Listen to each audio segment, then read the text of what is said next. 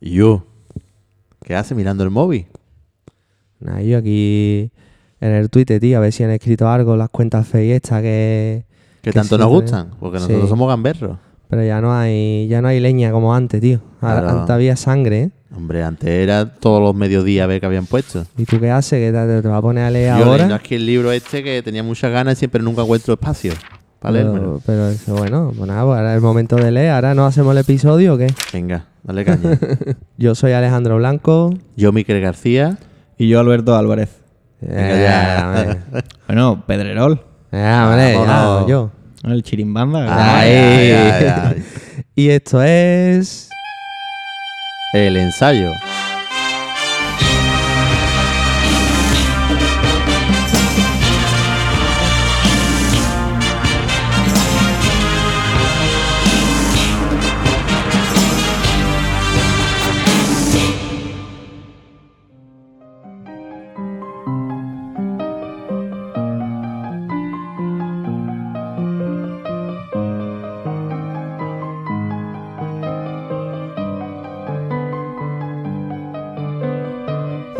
Hoy tenemos que darle las gracias a un bufete de abogados, ¿no, Miquel? Sí, yo creo que es el mejor sitio donde hemos grabado. Eh, Respetando los anteriores y agradeciendo la hospitalidad. hombre, es que esta, esta mesa podía salir el domingo de Ramos, ¿eh? en un paso. Yo la veo. Eh, estamos en Bufete San Alves, ahora nos explicarán más, más detalladamente dónde estamos y, y quiénes son los individuos que trabajan aquí. Y el episodio anterior, ¿qué tal, Miquel? Muy largo, ¿no? Muy largo, tío. Eso es la tradición. No, hombre, Siempre. la verdad es que la gente le ha gustado mucho. Tú sabes que Emilio es muy querido, que tiene muchos seguidores.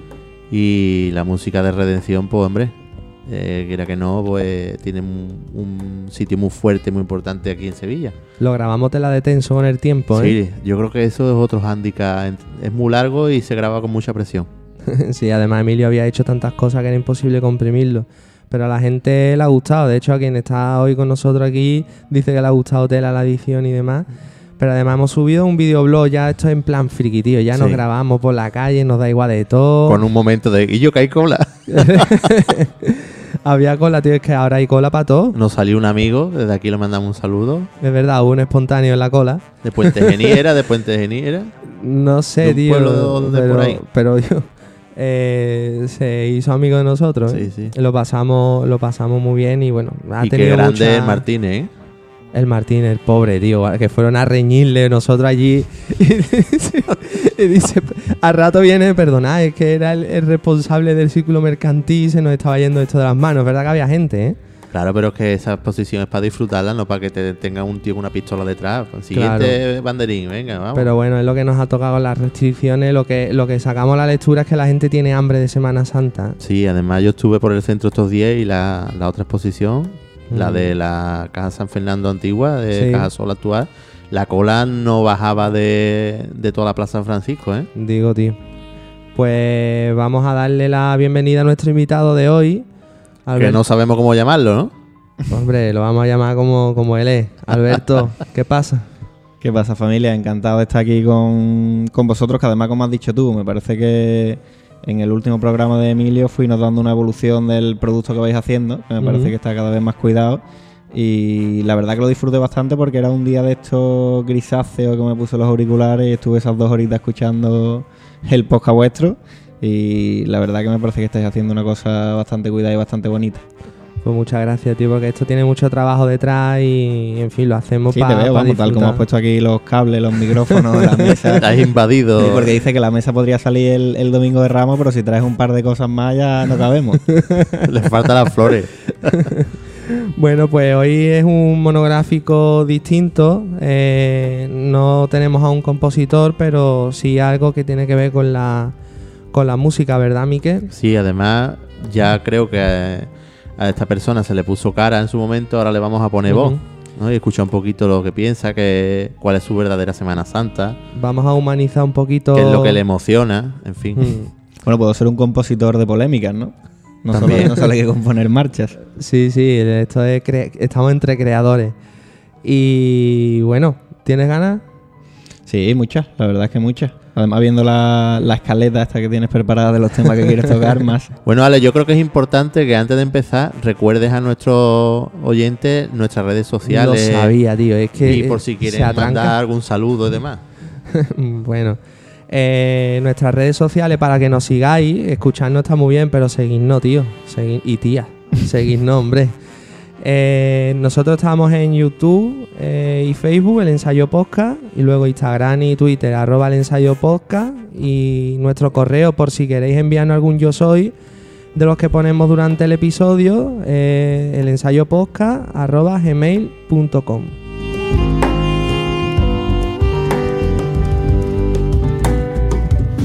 Yo soy de la Cena de León y escucho el ensayo.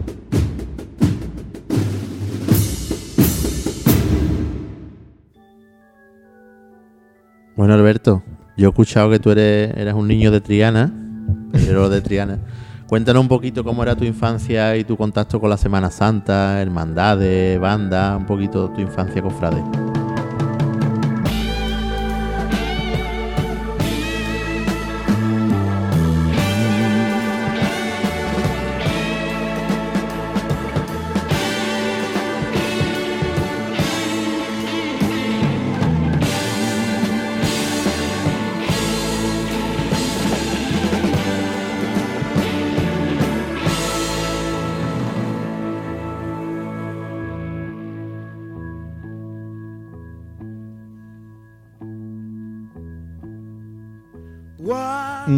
No sabría ponerte un, un punto en el que empezó a gustarme todo esto tanto, realmente. Yo creo que todos los recuerdos que tengo son prácticamente cofrades. De hecho, hace poco estaba viendo con mi padre un vídeo que estábamos en, en Italia, en un viaje familiar que hicimos, y estaba yo a los pies de la torre de Pisa imitando a, a un Cristo y cantando Alma de Dios por allí. Y tendría a lo mejor ocho años, una cosa así. Eh, lo que sí te digo que antes de la música eh, salí de Monaguillo en el Cristo de Burgos, que también es un, un documento para analizar. Entonces tú eres rancio, ¿no? Sí. y de Nazareno en la, en la borriquita y en el amor he salido también. Mm, creo que realmente toda la pasión esta viene un poquito por mi padre, que es el que él ha sido costalero muchos años del Cristo de Burgos y es el que mm, él decía que había convertido de alguna manera a la Semana Santa en una especie de deporte sacro, porque Mm. él veía de todas las hermandades, tenía que verlas todas y tenía que ver no solo mm, Paso de Cristo y Palio, sino también la Cruz de Guía. Él como que de alguna manera tenía que verlo todo porque él dice, ha dicho siempre que quería la Semana Santa como si fueran hijos suyos y que los quería todos por igual. Entonces yo recuerdo, por ejemplo, cuando en 2007 creo que es cuando entra el Carmen Doloroso, que mi padre salía de costalero en el Cristo de Burgos, lo recuerdo yendo a, a ver la hermandad diciendo que es que tenía que darle la bienvenida porque era una nueva en lo que a él le gustaba. Qué bien, entonces familia cofrade. Es familia en tu casa cofrade. han sonado marchas, se ha puesto incienso, Bueno, se han mi- planchado túnicas. mi hermano costalero también, eh, mi madre hermana de las cigarreras, mi hermana un poquito más despegada de, de toda la locura esta, porque si no nos íbamos a volver locos. y a nivel de marcha, sí soy yo el que es un 15 de agosto y está sonando a lo mejor la Centuria Romana Macarena en, en mi casa. O sea, que tú desconectas poco en verano. En ningún momento. Eso es Sevilla, tío, la, la infancia, tío. El vivir en vez de jugando con los Action Man, a lo mejor el Action Man tocan el sol, ¿sabes? Claro, Adolfo, el técnico, siempre cuando he compartido con él grabación me dice, aquí el objetivo no es que se lo ponga alguien en cuaresma, el objetivo es que alguien esté en Chipiona verane- veraneando, se cueste a la siesta y se ponga el disco y se Digo. traslade a la campana desde Chipiona. Bueno, es, una cosa que cada vez se ve más. A mí al, al chiringuito, de hecho, todos los años me llegan vídeos de gente haciendo el caballo en la playa o haciendo el romano de no sé qué. Es una cosa que se hace permanente. Y es lo, es lo que dice Ale, también a nivel de, de juguetes. Vamos, yo tenía mi, el típico pasito que hemos hecho todo con el papel este rojo para hacer las flores. Con la magnífica iglesia de debajo de la cama, ¿no? Efectivamente, efectivamente. Y con todos los nazarenos estos de metal de la Alameda. ¿Y cuando te, te da esa iluminación divina de yo quiero ser un músico de Sevilla? Mm, Yo me recuerdo con relativamente joven, muy muy joven, en el instituto con el MP3 que tendríamos todo con, con bulería en San Román, eh, en MP3, y escuchando, realmente creo que el nervio lo despierta un poquito Triana, la generación de marchas de Triana de pureza, el embrujo de Triana. ¿En qué año estamos a esa época, eh, Miquel? Ese disco pues puede ser perfectamente el de 2006, ¿no? Eh, Cigarreras de Triana. Bueno, Pureza suena por primera vez la campana, la última entrando en Sierpe en 2007 y en 2008 es la primera en el palquillo. Eh, y no se graba hasta el, el disco posterior que es el de el de La Pasión. Sí. Vale, pero que más o menos en esos años. Más o menos en esos años y... Ahí tenía tú, ¿cuánto? Pues ahí tendría yo en 2007, pues unos 14, Claro. 14 años aproximadamente. Mm. ¿Qué pasa? Que yo vivo justamente enfrente de la iglesia del Cachorro y lo que San Juan Evangelista y la cigarrera juvenil ensayaban en la Cartuja, Sí. al menos en, los- en los meses de verano. sí. De hecho, yo recuerdo cuando todo el mundo habla de la cigarrera y la Torre del Oro, mi primer recuerdo es en enfrente del allí en la Cartuja, justamente antes, no llegando al puente al puente de la Barqueta, sino en la parte donde está el, el Eh, monasterio, ¿no? En el Sí, la monasterio. Cartuja. En el La monasterio. Cartuja. Y bueno, realmente ya el tirón final lo dio mi vecino eh, Samuel, archiconocido también ahora en redes sociales, Sí, sí. que él fue el que dio el paso a tocar en la cigarrera juvenil. Él toca la corneta todos los días del año. Su cuarto es pare, compare con el mío. O sea, yo todos los días escucho solos y así no se puede desconectar tampoco. No, no. Y bueno, él es ahora mismo solista de la cigarrera grande y de los mejores cornetas de la Pero ciudad. no, me estás obviando mucho con tantas con de tambores. Háblame un poquito de cómo. ¿Por qué? Porque eh, somos agrupación. Déjame ya de cornetas y No, tambores. hombre, pero espérate, que, que sus inicios son corneteros. un poquito de eh, caña a esto. Mis inicios son corneteros. Mis inicios son. Pero vamos, eh, aún dando ese paso a la cigarrera juvenil porque mi vecino y amigo estaba allí. Eh, a mí el estilo que me gustaba era el estilo de Triana y el estilo de Virgen de los Reyes. Sí, vi- no de agrupación, sino Virgen de los Reyes. sí. Virgen de los Reyes únicamente. Mm. Es decir, me parece que. pero- Compartimos eso, que empezamos ambos la juvenil de cigarrera. ah, tú empezaste también en. Yo estuve un, un ensayo. Un tocando ensayo. la Milagroso y una poca de ese. Y yo, papá, esto no me gusta. A mí me gusta agrupación.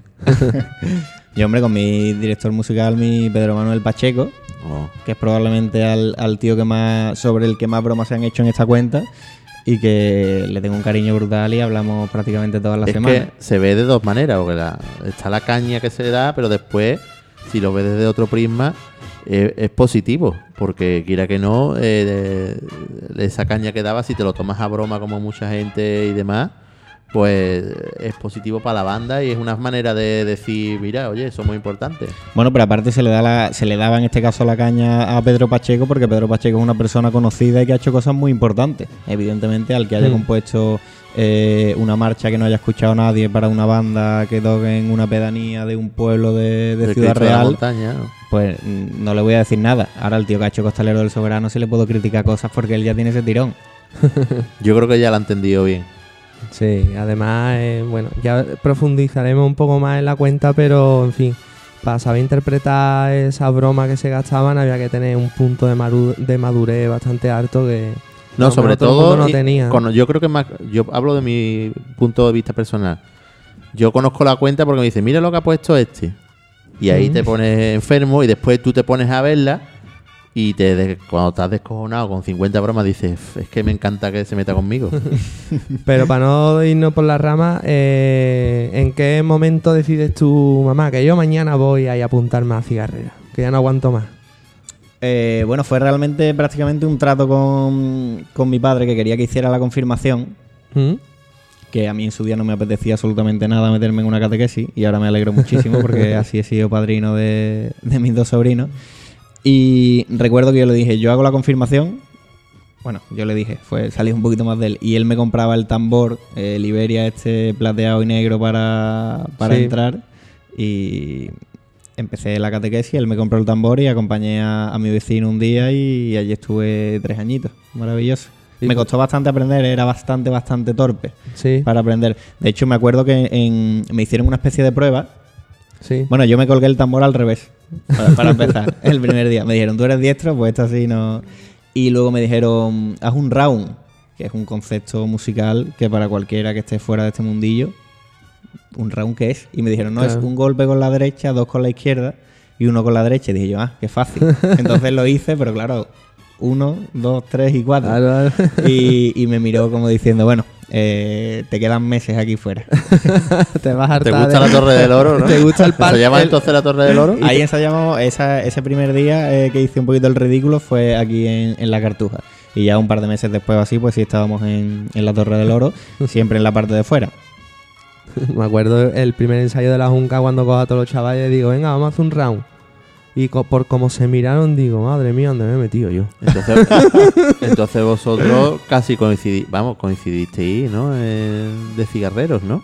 Mm, Porque pero si él él- estaba en la juvenil y yo estaba en Bueno, la... Es que él es un profesional de la música. Pero en la foto de plantilla, No, porque él nunca estuvo en la, No, no, no. En la grande y, y no, no, no llegamos a coincidir ni en Virgen de los Reyes ni... Yo soy músico de columna y azotes.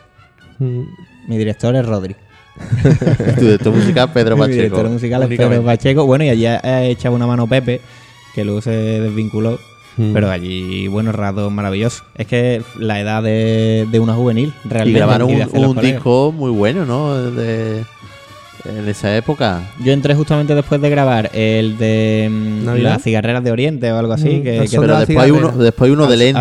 Al, al son de la cigarrera. Y me fui justamente antes de grabar ese disco. Eso. Entonces mi experiencia discográfica con la cigarrera juvenil es cero. Vale, vale. Me quedé a las puertas de los dos.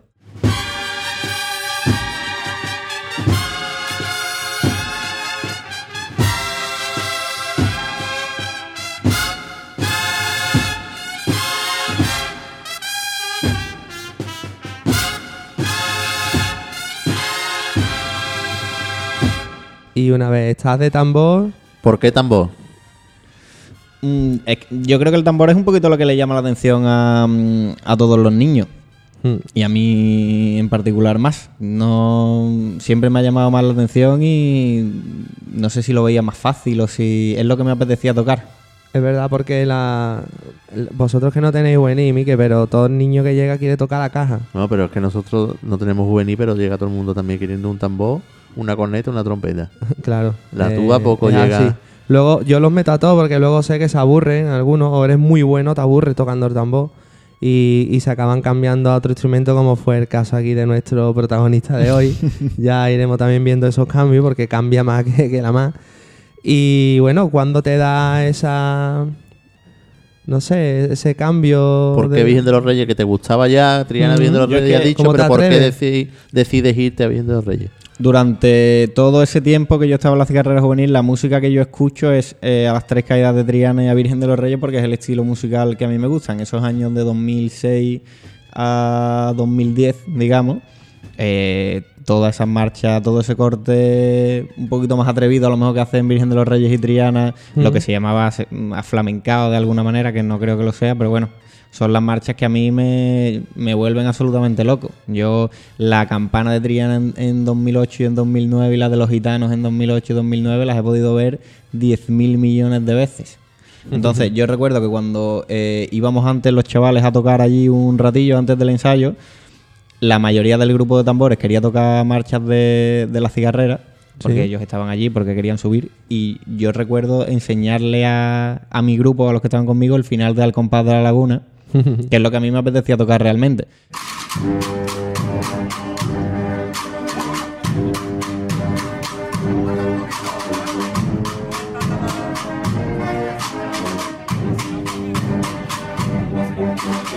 Entonces, en- llega un punto en el que tiene uno la medio madurez suficiente como para decir voy a dar el paso de lo que quiero hacer y directamente doy el paso de, de ir a Virgen de los Reyes a, a intentarlo. ¿Y ¿Conocías a gente alguna o directamente vas sin Había hablado con, con alguno de la batería por, por 20, porque esto es, esto es- es época 20. Las notificaciones de Twenty eran magníficas, ¿eh? pero no, no conocía a nadie personalmente. Y de hecho yo recuerdo con mucho cariño una cosa que es que eh, yo a mis primeros ensayos a San Jerónimo voy en bici desde la iglesia del Cachorro, que está bastante lejos, eh, con el tambor en la espalda, con una medio correa que me hice yo con, con unos cordones que se me clavaba en el hombro y era una pesadilla. Y me acuerdo que iba escuchando al tercer día Caridad del Guadalquivir, Gitano de Sevilla. Y El último disco que, había salido del tercer día. Mm. y para mí era un, un esfuerzo que, que realmente tiene una recompensa. Es que mm, cuando ahora, años después, estoy aquí, pienso en, en ese chaval con ese tambor yendo en bici a, a San Jerónimo porque quería tocar allí. Entonces me siento un privilegiado total y absoluto. Y la nave que tú vas primera es la que estaba al lado de lo del pan, ¿no? Efectivamente, de hecho, eh, no, pero Lo me- clásico. a mí Sí. me pasa una cosa bonita con esa, que es cuando me compré mi primera moto, eh, ya no estábamos allí Y fue al primer sitio que fui porque quería darme una vuelta con la moto y el olor ese del pan característico a mí siempre que lo vuelo me recuerda a, a los ensayos allí en, en la nave de San Jerónimo. A mí Eso también era me mágico, pasa, ¿eh? a ti no, tío. A ti no te pasa eso. Sí, ese olor, vamos, lo tengo aquí.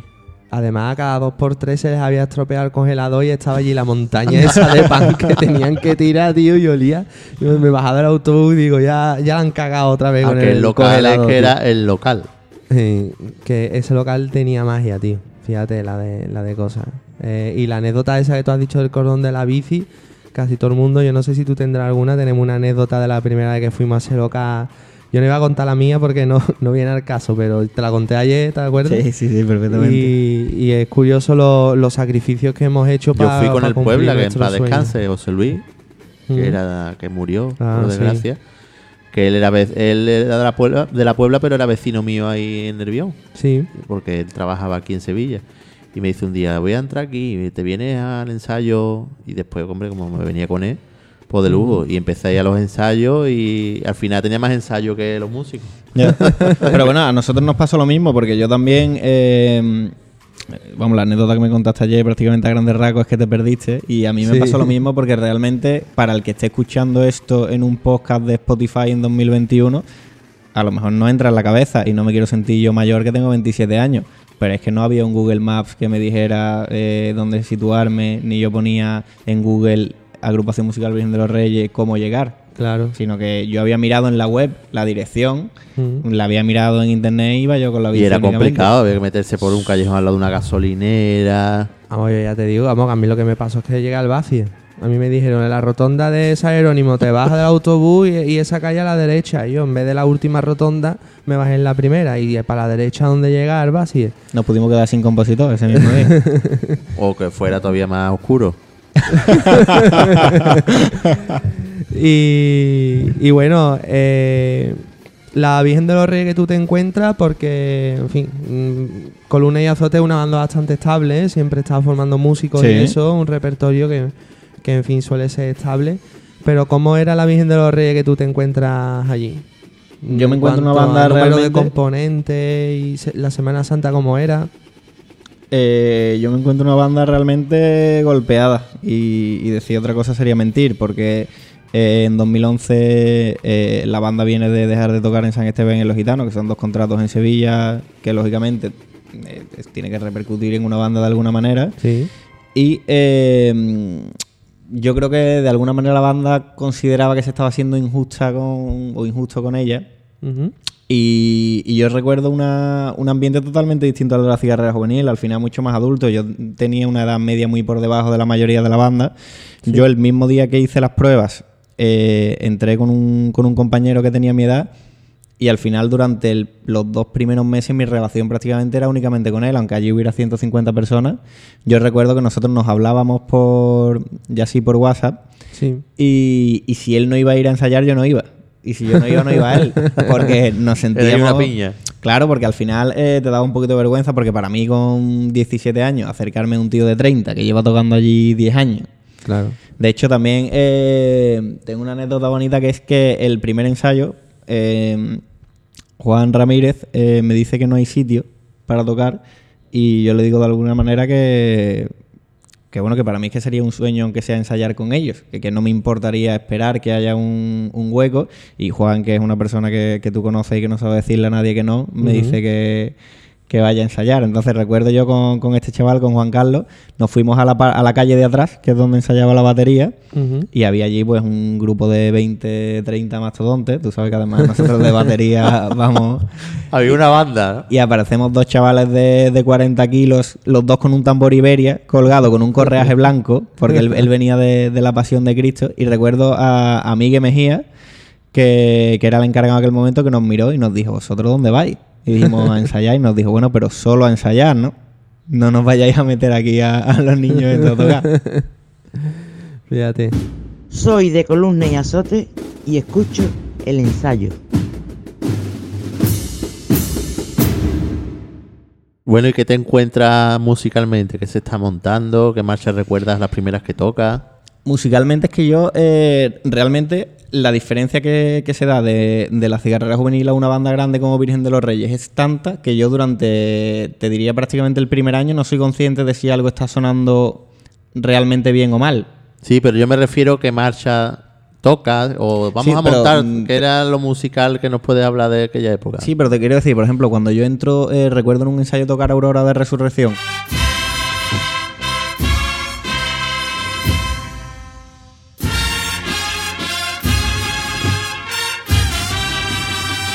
Que luego con el tiempo la batería la matizó de una manera que era, bueno, infinitamente mejor tocada, pero claro, para mí en su día era un salto ya brutal.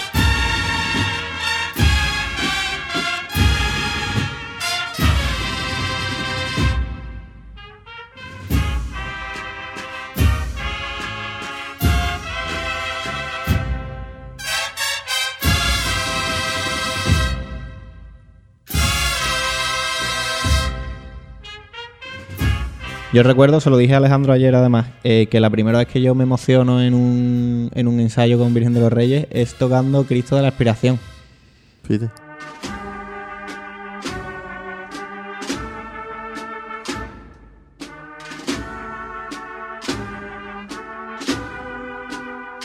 Que es Un clásico de los 80. lo que menos me esperaba en el mundo, pero eh, recuerdo me emocioné.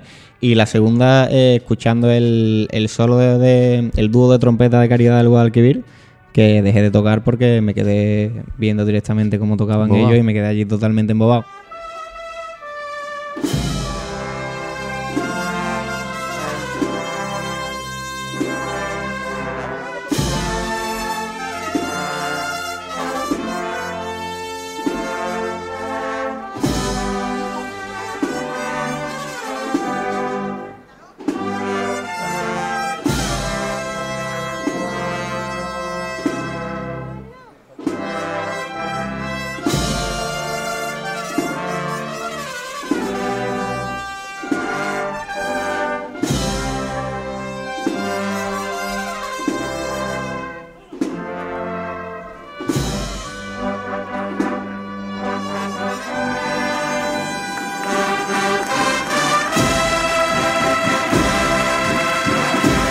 Me pasaba una cosa que es que como en aquella época Virgen de los Reyes eh, tocaba prácticamente en todos los conciertos lo mismo, porque era lo que le pedían, yo recuerdo que yo llevaba en la banda 3-4 meses y nunca había ensayado a la Gloria. No tenía el uniforme y la banda la tocaba directamente en la calle, pero yo no la había ensayado y recuerdo que tenía la necesidad De de, tocarla. de tocarla. Que luego me llevó una desilusión muy grande porque eh, el tambor no hace prácticamente nada en toda, en toda la marcha. Tiempo destemplado, ¿verdad? bueno, y este, y este amigo nuestro técnico de sonido, cuando lo conoces tú?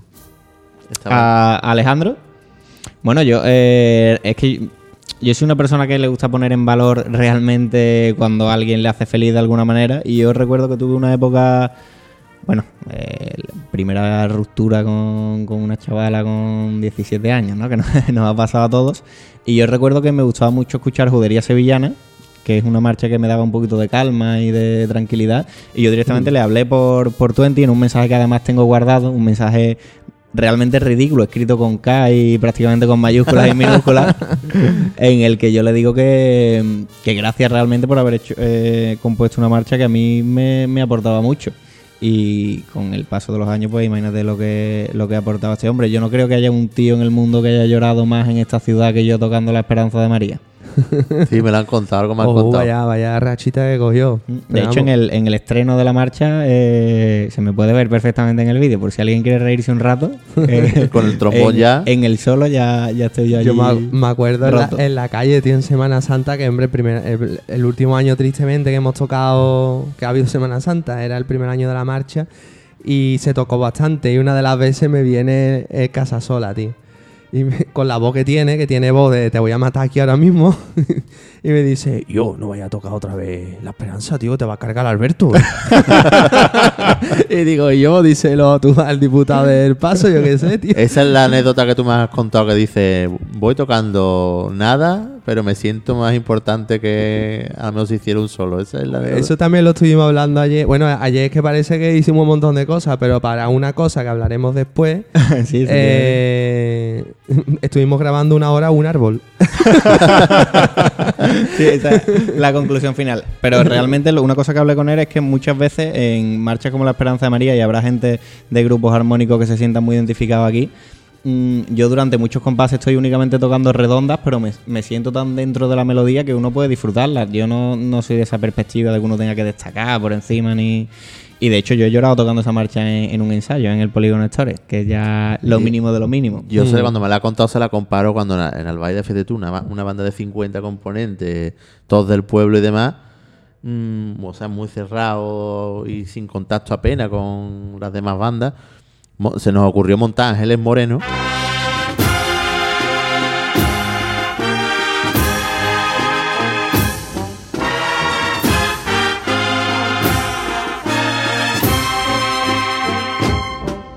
del disco de Viendo los Reyes Sí. y los trombones mm, acordes flipados porque dice es que somos grandes porque- y lo que estaban haciendo es una escala de, de corchea pam pam pam pam pam pam pero ellos se sentían ahí y tocas otra vez ¿cuándo va a tocar esta? venía un callejón y te venían buscando de lejos con la mirada toca esta toca esta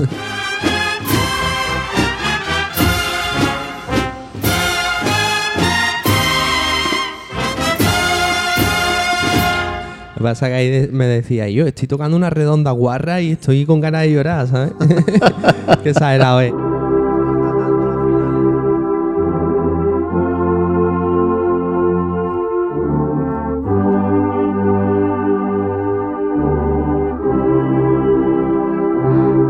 Y el día que montamos vida que me viene por detrás, que llegó tarde, pa- porque el chiquillo nunca llega tarde al ensayo, ¿sabes? Siempre está ahí Es que tengo mucho trabajo. Aquí en este despacho tenemos no muchísimo Sí, trabajo. venga, más hojana. Llega tarde el tío, encima se pone fuera a hablar, en fin, sus cosas. Bueno, porque yo voy al ensayo a disfrutar, ¿no? De, de mi gente. Y estábamos montando vida, se me viene por detrás y me dice. Hoy creo que me va a doler el ensayo. Una cosa así fue, ¿verdad? Bueno, porque realmente eh, a mí es el 99% de las veces lo que vamos a montar se me pasa en mí de antes y yo lo llevo escuchado. Y recuerdo que esta vez, no sé por qué, yo no sabía ni que íbamos a montar la marcha ni nada. porque y... la acabé, la cabeza tarde. la acabó comiendo ensaladilla la acabé la tarde. Entonces me acerqué a un compañero y me dijo, vamos a montar eh, una marcha, se llama Vida, tal. Y le dije de broma, eh, ¿es la mejor marcha de la historia de la humanidad? Yo que apenas soy exagerado. Y me dijo él, sí, probablemente. Y luego yo tenía la sensación de verdad de que lo era. Porque cuando entró, eh, bueno, lo que es la fuga... Me ha pasado una cosa muy bonita con esa marcha que es... mm, y hace aquí un pequeño inciso, yendo camino de un Oporto-Sevilla, de la Europa League que ganamos en el año 2014 Ujú. eh, suena en la radio del autobús Camela y eh, un chico de atrás, al que yo no conocía de nada, uno de los que iba a ver el partido, dice, ya para que esto empeore solo falta que me pongan a Virgen de los Reyes. Entonces yo me vuelvo, Alberto se llamaba este chaval de Jerez que tocaba en el sol Sí.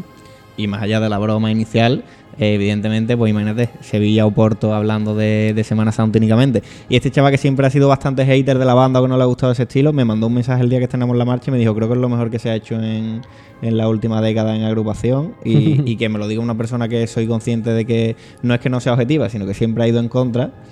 Es que evidentemente es buena. Yo me llevé las manos a la cabeza en la, en la parte de la fuga de, de las trompetas, en el ensayo. Hombre, además te digo que yo que tengo contacto con muchas agrupaciones, eh, lo que pasa con las marchas de aquí mi amigo, que funcionan. Te puede gustar más, puedes comprender su mensaje, sentirla, pero funciona.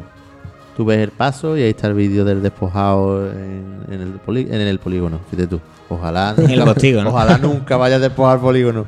Está muy lejos, pero en el postigo ahí están las reproducciones y lo que gusta ese vídeo. Pasa una cosa muy Eso bonita además en ese vídeo que es que eh, hay un momento en, en el piano posterior al solo en el que hay una ovación y realmente la marcha no ha roto.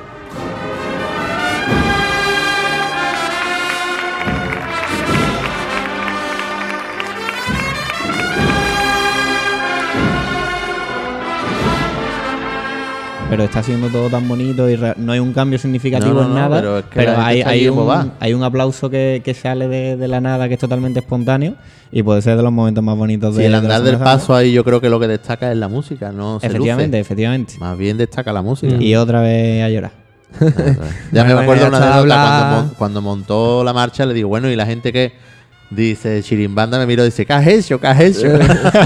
Sí, eso fue la parte de la, de la fuga, de lo de la, lo de la fuga de trompeta. Sí, me ahí- las manos a la cabeza. Ahí mira para los trompetas porque el de trombón está enfrente de ellos, mira y dice, ¿pero qué has hecho, cabrón? Vamos, la cuerda de trombones de Reyes es otra, otra banda, ¿eh? Sí, sí, sí, sí. bueno, ya está de hablar de, de mis marchas, que estamos aquí. eh, Vamos a dejarnos de mermelada y esas cosas. No hemos mencionado que, bueno, Alberto, aparte de, de músico, eh, ahora vamos a ir avanzando, viene hoy a promocionar un libro nuevo. Mm. No lo hemos, no lo hemos dicho y, bueno, después daremos más, más detalles para que estéis atentos porque, evidentemente, tiene que ver con la Semana Santa. Y vamos, yo he visto la portada y, y es una preciosidad y la historia es. ¿Duele la portada? ¿Duele? A mí, a mí me duele. Me duele porque no me esperaba nada de lo, lo que me había explicado, no tiene nada que ver con la portada y, y la historia, en fin. Eh, Bueno, es que él hasta ayer no sabía ni siquiera el, el título de- del digo, libro. Digo, pero bueno, vamos a seguir porque ayer también me contaste, Alberto, eso es una cosa que no, no me habías dicho nunca. Eh, estábamos hablando, Mique, de lo de los sueños cumplidos. Eh, nosotros, bueno, yo cumplí mi sueño el primer día que ensayé con Virgen de los Reyes. Mm, ¿Tu sueño cuál era, Mique? Mi sueño, pues mira, te voy a ser muy sincero. Mi sueño lo cumplí yo eh, cuando la banda de Albaida montó mi primera marcha. Que una marcha mía sonara Mm. en una banda.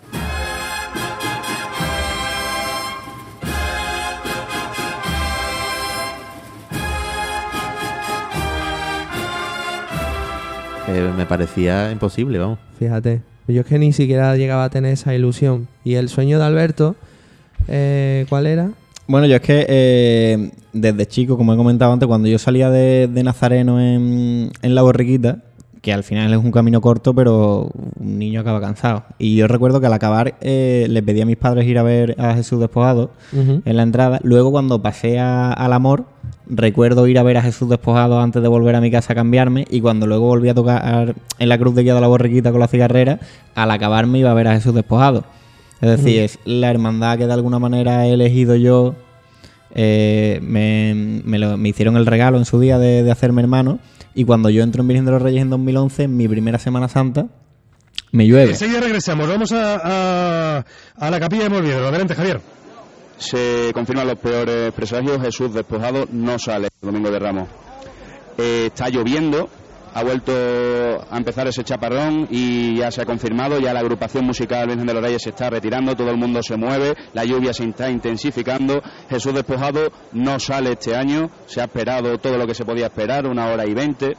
Y esta ha sido la, la decisión, ¿no? Pues la lluvia es muy intensa ahora en la plaza de Molviedro. en el, El domingo de Ramos. Entonces el hundimiento es total. Mm. Porque se vive eso que se, que se dice siempre que bueno, que nadie quiera vi- nadie quiere vivir porque al final la primera vez mm, te diría que es la más especial o la más bonita. A día de hoy querríamos toda una Semana Santa de lluvia, ¿no?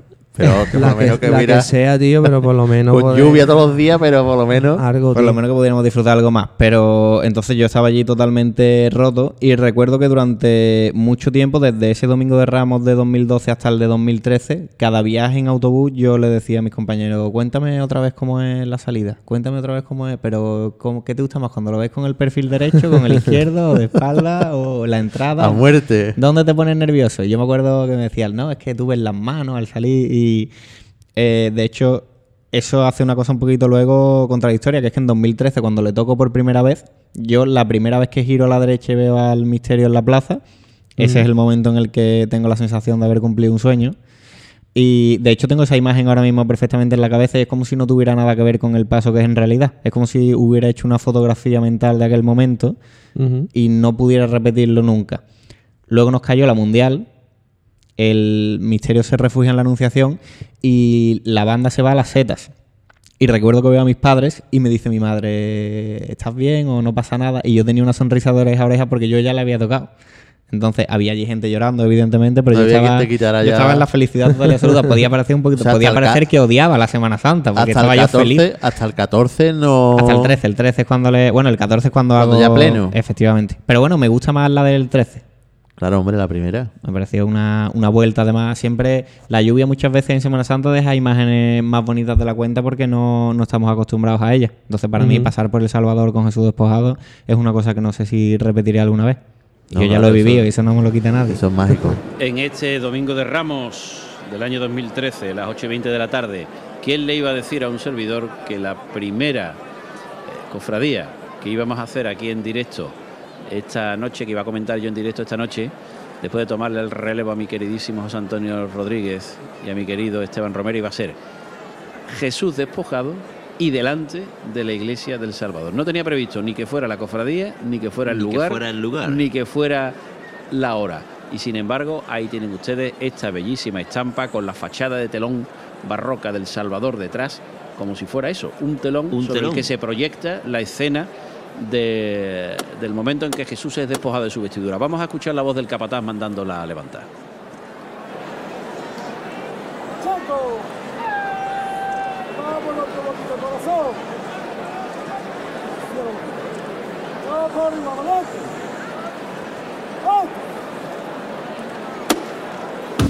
Hola, yo soy de la agrupación musical Pasión de Linares y escucho el ensayo. Bueno, Alberto, pues sigue avanzando tu vida, tanto Sí. musical como no Me siento musical. como si fuera a morir, porque estoy viendo pasar mi vida por, por delante de mis ojos. Y llega un, pun- un punto en el que, bueno, eh, hay que hacer selectividad. Sí. Y, ¿Y qué decides estudiar? En la PAU de, de, de 2012 eh, decido estudiar Derecho. Realmente eh, tenía dudas ¿eh? entre algunas otras carreras. Lo que pasa es que a mí me gusta mucho, mucho discutir. Es probablemente lo que más me gusta en el mundo y probablemente lo que mejor se me da.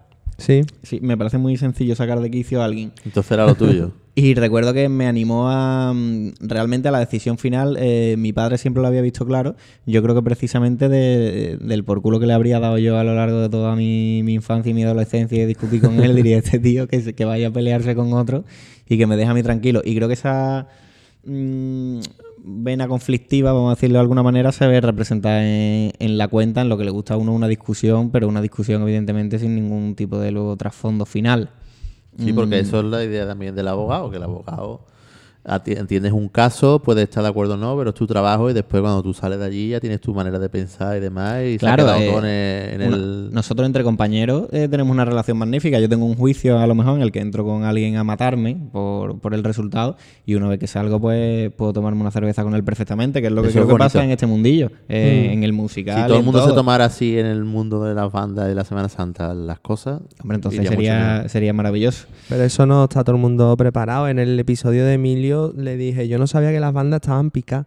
Y es verdad, tío, que yo estaba ya a puntito de entrar en los Reyes y en un, en un concierto en San Esteban, al lado venían dos personas conmigo, amigos en común con otro, y estaban diciendo unas burradas, eran de redención, ¿no? vamos, ya no tocaban, habían sido músicos de redención y estaban diciendo unas burradas de una banda que a mí me gustaba, vamos, que si estuviese tocando otra banda también me hubiese molestado, ¿no? Y esa mediocridad no, no- todo el mundo no es capaz de, de- de gestionarla. Entonces, mm, como ellos son capaces de largar tantas barbaridades, ven las cosas que se ponían en esta cuenta y pensaban que eran que Era eran, guerra, que eran reales.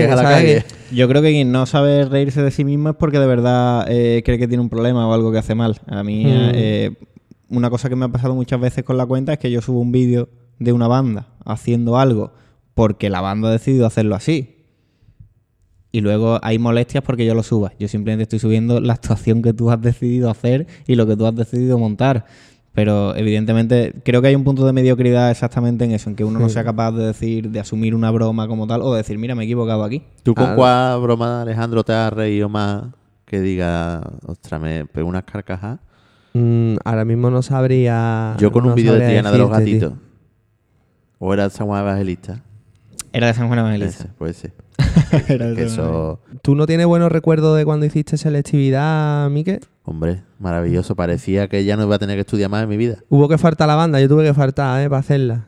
Para Eh, estudiar, ¿no? Sí, tío, porque no me fiaba un pelo. Es que si yo iba a ensayar era toda la tarde pensando Yo en eso. a mí me dejaron apuntarme a Virgen de los Reyes porque aprobé selectividad. Yo recuerdo que eh, en mi generación, a lo mejor alguien que está escuchando esto se siente muy identificado conmigo, si es de, de la misma. Fue la primera vez que en lengua castellana nos pusieron, no nos pusieron un, para el comentario de texto, no pusieron uno periodístico. Entonces yo recuerdo que había allí eh, muchísima gente llorando y llevándose las manos a la cabeza, como si aquello fuera a ser mm, una matanza. Vamos, veía tanta gente llorando que parecía que, que habían puesto la esperanza de María ¿vale? en los altavoces. ¿Y te afectó esa entrada en, en la carrera el faltar a la banda? Porque hay una mitología en la gente que Sí, la gente mito. parece La gente tiene un problema y deja la banda. Sí, se mete a estudiar y deja de ir a la, no, a tiene la cualquier banda. cosa. Oye, mira, que es que me compró un coche, ya no puedo ir a la banda. Es que cualquier problema, lo primero que se quita es la banda. Pues en Virgen de los Reyes hay bastante gente que estudia carrera o está trabajando cosas de responsabilidad y no suele faltar. Normalmente el que falta es el que no hace nada. A mí siempre me ha hecho gracia eso. Yo tengo eh, la carrera de Derecho, cuatro máster y he montado mi propia empresa. Y si yo digo que no tengo una hora y media, eh, siempre tienes una hora y media. Otra cosa es que tú quieras dedicarla a otra cosa, que a mí me, parece, me parece totalmente lógico y respetable, pero no, es, no tengo tiempo. Es, lo tengo, pero no quiero invertirlo en esto. Claro, yo Claro. lo veo como tú. Yo, tengo- yo es una carrera de obstáculos. Sé que para las nueve y media tengo que haber duchado a dos niñas, darles de comer, haber dejado todo recogido para irme tranquilo.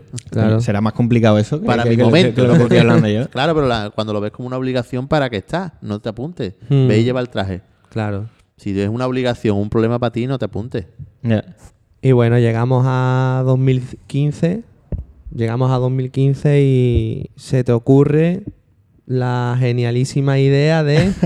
Cuéntanos el origen de El Chirimbanda. chiringuito de bandones. Yo me voy a ir eh, un 20 de noviembre a, mm, a Alemania a ver un Borussia de Mönchengladbach Sevilla.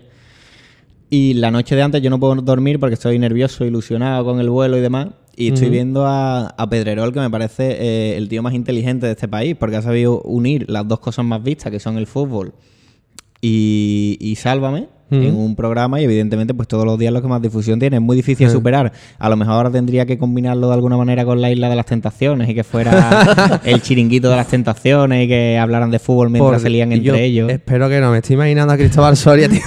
espero que no, tío. ¿Y superaría el vídeo de despojado en el postigo? Lo podría superar, lo podría superar. ya sería unir demasiado. Y entonces me, se me ocurre hacerlo. Es que realmente yo creo que yo le pongo un nombre a la cuenta, pero que la cuenta siempre ha existido, porque siempre que yo he ido a un certamen de banda, o a cuando yo iba al Santa Cecilia que, hacía las cigarreras en la Torre del Oro, y yo me tomaba una cerveza allí, nosotros hablábamos de, de las bandas, de la marcha que ha estrenado tal, de si esta es bonita, de si esta es fea, de si esta banda va a coger tal paso. Mm, eso es una cosa que ha estado siempre en la calle. Yo simplemente cojo eso que hemos hablado nosotros siempre en cada ratillo que hemos echado del mundo cofrade y lo traslado a Twitter para darle visibilidad. Pero yo, vamos, no sé si. O, o vosotros nunca habéis tenido un rato, nunca No, habéis por- criticado una marcha y nunca habéis dicho A me encantaría horas, que tal tocara allí. Está claro. Porque al final ese es nuestro mundillo de alguna ¿Y manera. tú tenías contacto con otra cuenta de ese tipo? Porque a- Alejandra, hay, hay cuentas más, hay más cuentas de ese tipo. Sí, realmente es que hubo un, hubo un boom de Twitter. Eh, es lo que ha pasado mm, con, pasó con Twenty, que se intoxicó. Pasó con Twitter, que se intoxicó. La ha pasado a Facebook. Y bueno, mm, Instagram lo que pasa que tiene un algoritmo que funciona un poco mejor, pero, pero también le pasa. Bueno, ¿no? ahora todos los días eh, te meten en grupo mm, en Instagram, no sé si lo has visto. Por privado. Sí, sí, sí. todos los días. Sí, sí, pero eh, hubo un boom, ¿no? La primera cuenta fea, así que yo recuerdo, es una que se llama Juanito Lanzafame. Esa es la, la que yo tomé como. Bueno, ese Por eso chaval- que tenías contacto con. Claro, bueno, a mí él me hacía gracia porque era un tío que era capaz de hablar de todas. Eh, o de todo, en general. No era un tío que se señalara. Y cuando yo vi muchas cuentas que realmente, además de gente muy torpe y, y- y muy idiota y muy mediocre, del tipo me cree una cuenta fake de este tipo, al primero que sigo es a mí mismo, porque quiero tener un seguidor más. Así hemos pillado un montón, ¿eh? Efectivamente, y, ya, y todas las críticas van en una dirección y todas las alabanzas van en una dirección. Entonces, para mí eso no tiene gracia. Yo quería hacer algo que, Eso es que le diera a todas, Mm. incluyendo a la mía y a la mía la que más, si me apura. Y de hecho, el término palillera infernal eh, es de esta querida cuenta en referencia a mi querida banda. Palillera infernal. La ¿Con qué marcha la identifica la palillera infernal? Tu Con el inicio de misericordia. Tu misericordia.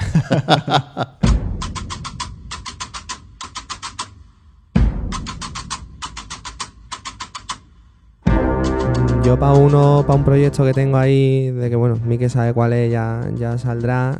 Tengo recopilado una serie de, de tweets de otras Sí. cuentas que hubo y bueno, eh, eh, uno de ellos que tengo es hoy he almorzado chícharo y me estoy tirando cuescos que suenan mejor que Banda Cautivo Santa de Nueva y AM Juncal juntas. Mm, ¿Cuántos años tiene tu cuenta, Alberto? Pues de del noviembre de 2015. Mm, ¿Seis años? ¿Más de seis años? Yo no te he visto a ti decir una barbaridad así de nadie. Ya, pero bueno, eh, las, es que las hay que atacan con, con maldad y, Mm. y Aparte queriendo, que eso y queriendo tirar por tierra un trabajo. Bueno, aparte que en, en este caso el chiste es bastante malo, ¿no? Eh, sí. Pero mm, a mí, por ejemplo, una cosa que siempre me ha gustado mucho es hacer bromas con las cigarreras. Porque evidentemente si es la que mejor lo hace todo, Claro. tratar de buscar una broma ahí es lo complicado, de alguna manera. Sí, sí, sí. Sí. Es que creaste una moda porque Juanito Lanzafame, que es en concreto el tuit este que acabo de leer, eh, hubo más, hubo más después a raíz de lo tuyo que se intentaron subir al carro, pero las cosas que ponían eran eran sangre, tío. Pero porque sangre. eran siempre unidireccionales. Es decir, Mm. yo voy a por ti y Exacto. esto es lo que me interesa y todo lo que hace esto lo voy a lavar. Entonces, si tú coges y criticas algo que he hecho yo y luego mm, llevas a los altares. mm, Es el curioso que ridículo Lanza, total, que Lanzafame nunca criticara nada de la Macarena, ¿no? Sí. Vale, ya lo hemos dicho todo. Esto no lo cortes, ¿eh? Mm, No, no. ¿Tú te acuerdas de tu primer tweet que pusiste? Yo me acuerdo de mi primer tweet que lo puse esa misma noche. eh, bueno, ¿La del partido? Sí, eh, no, bueno, antes del partido, antes del, Pero via- bueno, del viaje a ahí hemos hecho un corte. Sí. Entonces la creas esa noche que no podías dormir. La creo esa noche que no podía dormir y estoy viendo a, a Pedrerol. Y lo primero que hago es un poquito poner el tambor en el, en el logo del chiringuito. Sí. Eh, me creo como una especie de. La portada de Twitter, en la que mm, era la portada de que tenía el chiringuito en aquel entonces, que había como unos ángeles y unos demonios. Y yo en la parte de los ángeles meto a las cigarreras, a la redención, a, a todo lo que de alguna manera quiere sonar bonito.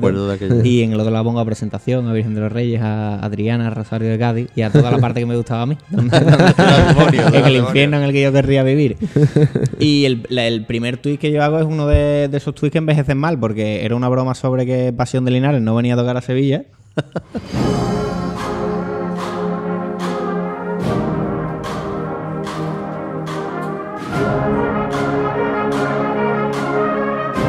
la comiste? Y me la comí.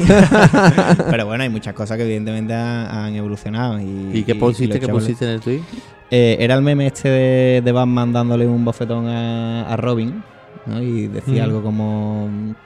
eh, déjame ya que Pasión de Linares no va a venir aquí, ¿no? Pues como era una cosa que se pedía mucho y se hablaba Sí. todos los días Sí, y parecía sí. que no iba a venir.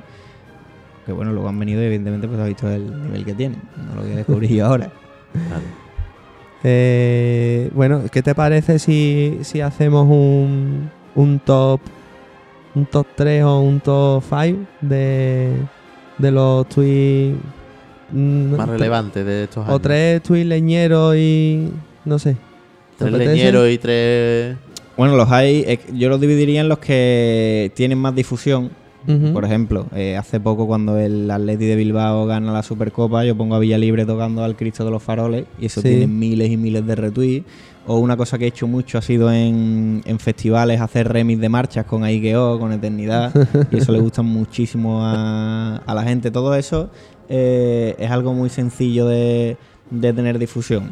Sí. Pero, por ejemplo, a mí me gustó mucho un tuit que he puesto hace muy poco, en plena mm, pandemia y con miles y miles de muertos, en el que hago un comentario sobre Fernando Simón y alguien me contesta que, que bueno, que él es eh, epidemiólogo y que, que es un profesional y que tal. Mm. Y yo le digo que será tendrá todo el currículum que quiera, pero que no sabe distinguir Cristo del Amor de Requiem en las dos primeras notas. y, y así se acaba absolutamente con, con todo el currículum de una persona que debe ser un genio.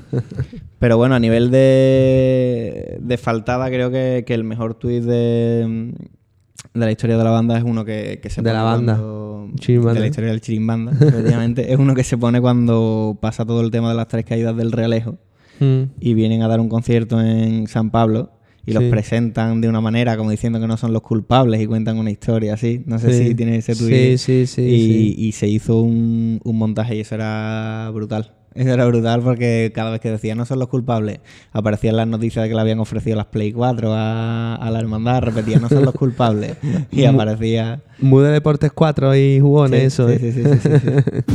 Yo soy de las cigarreras y escucho el ensayo.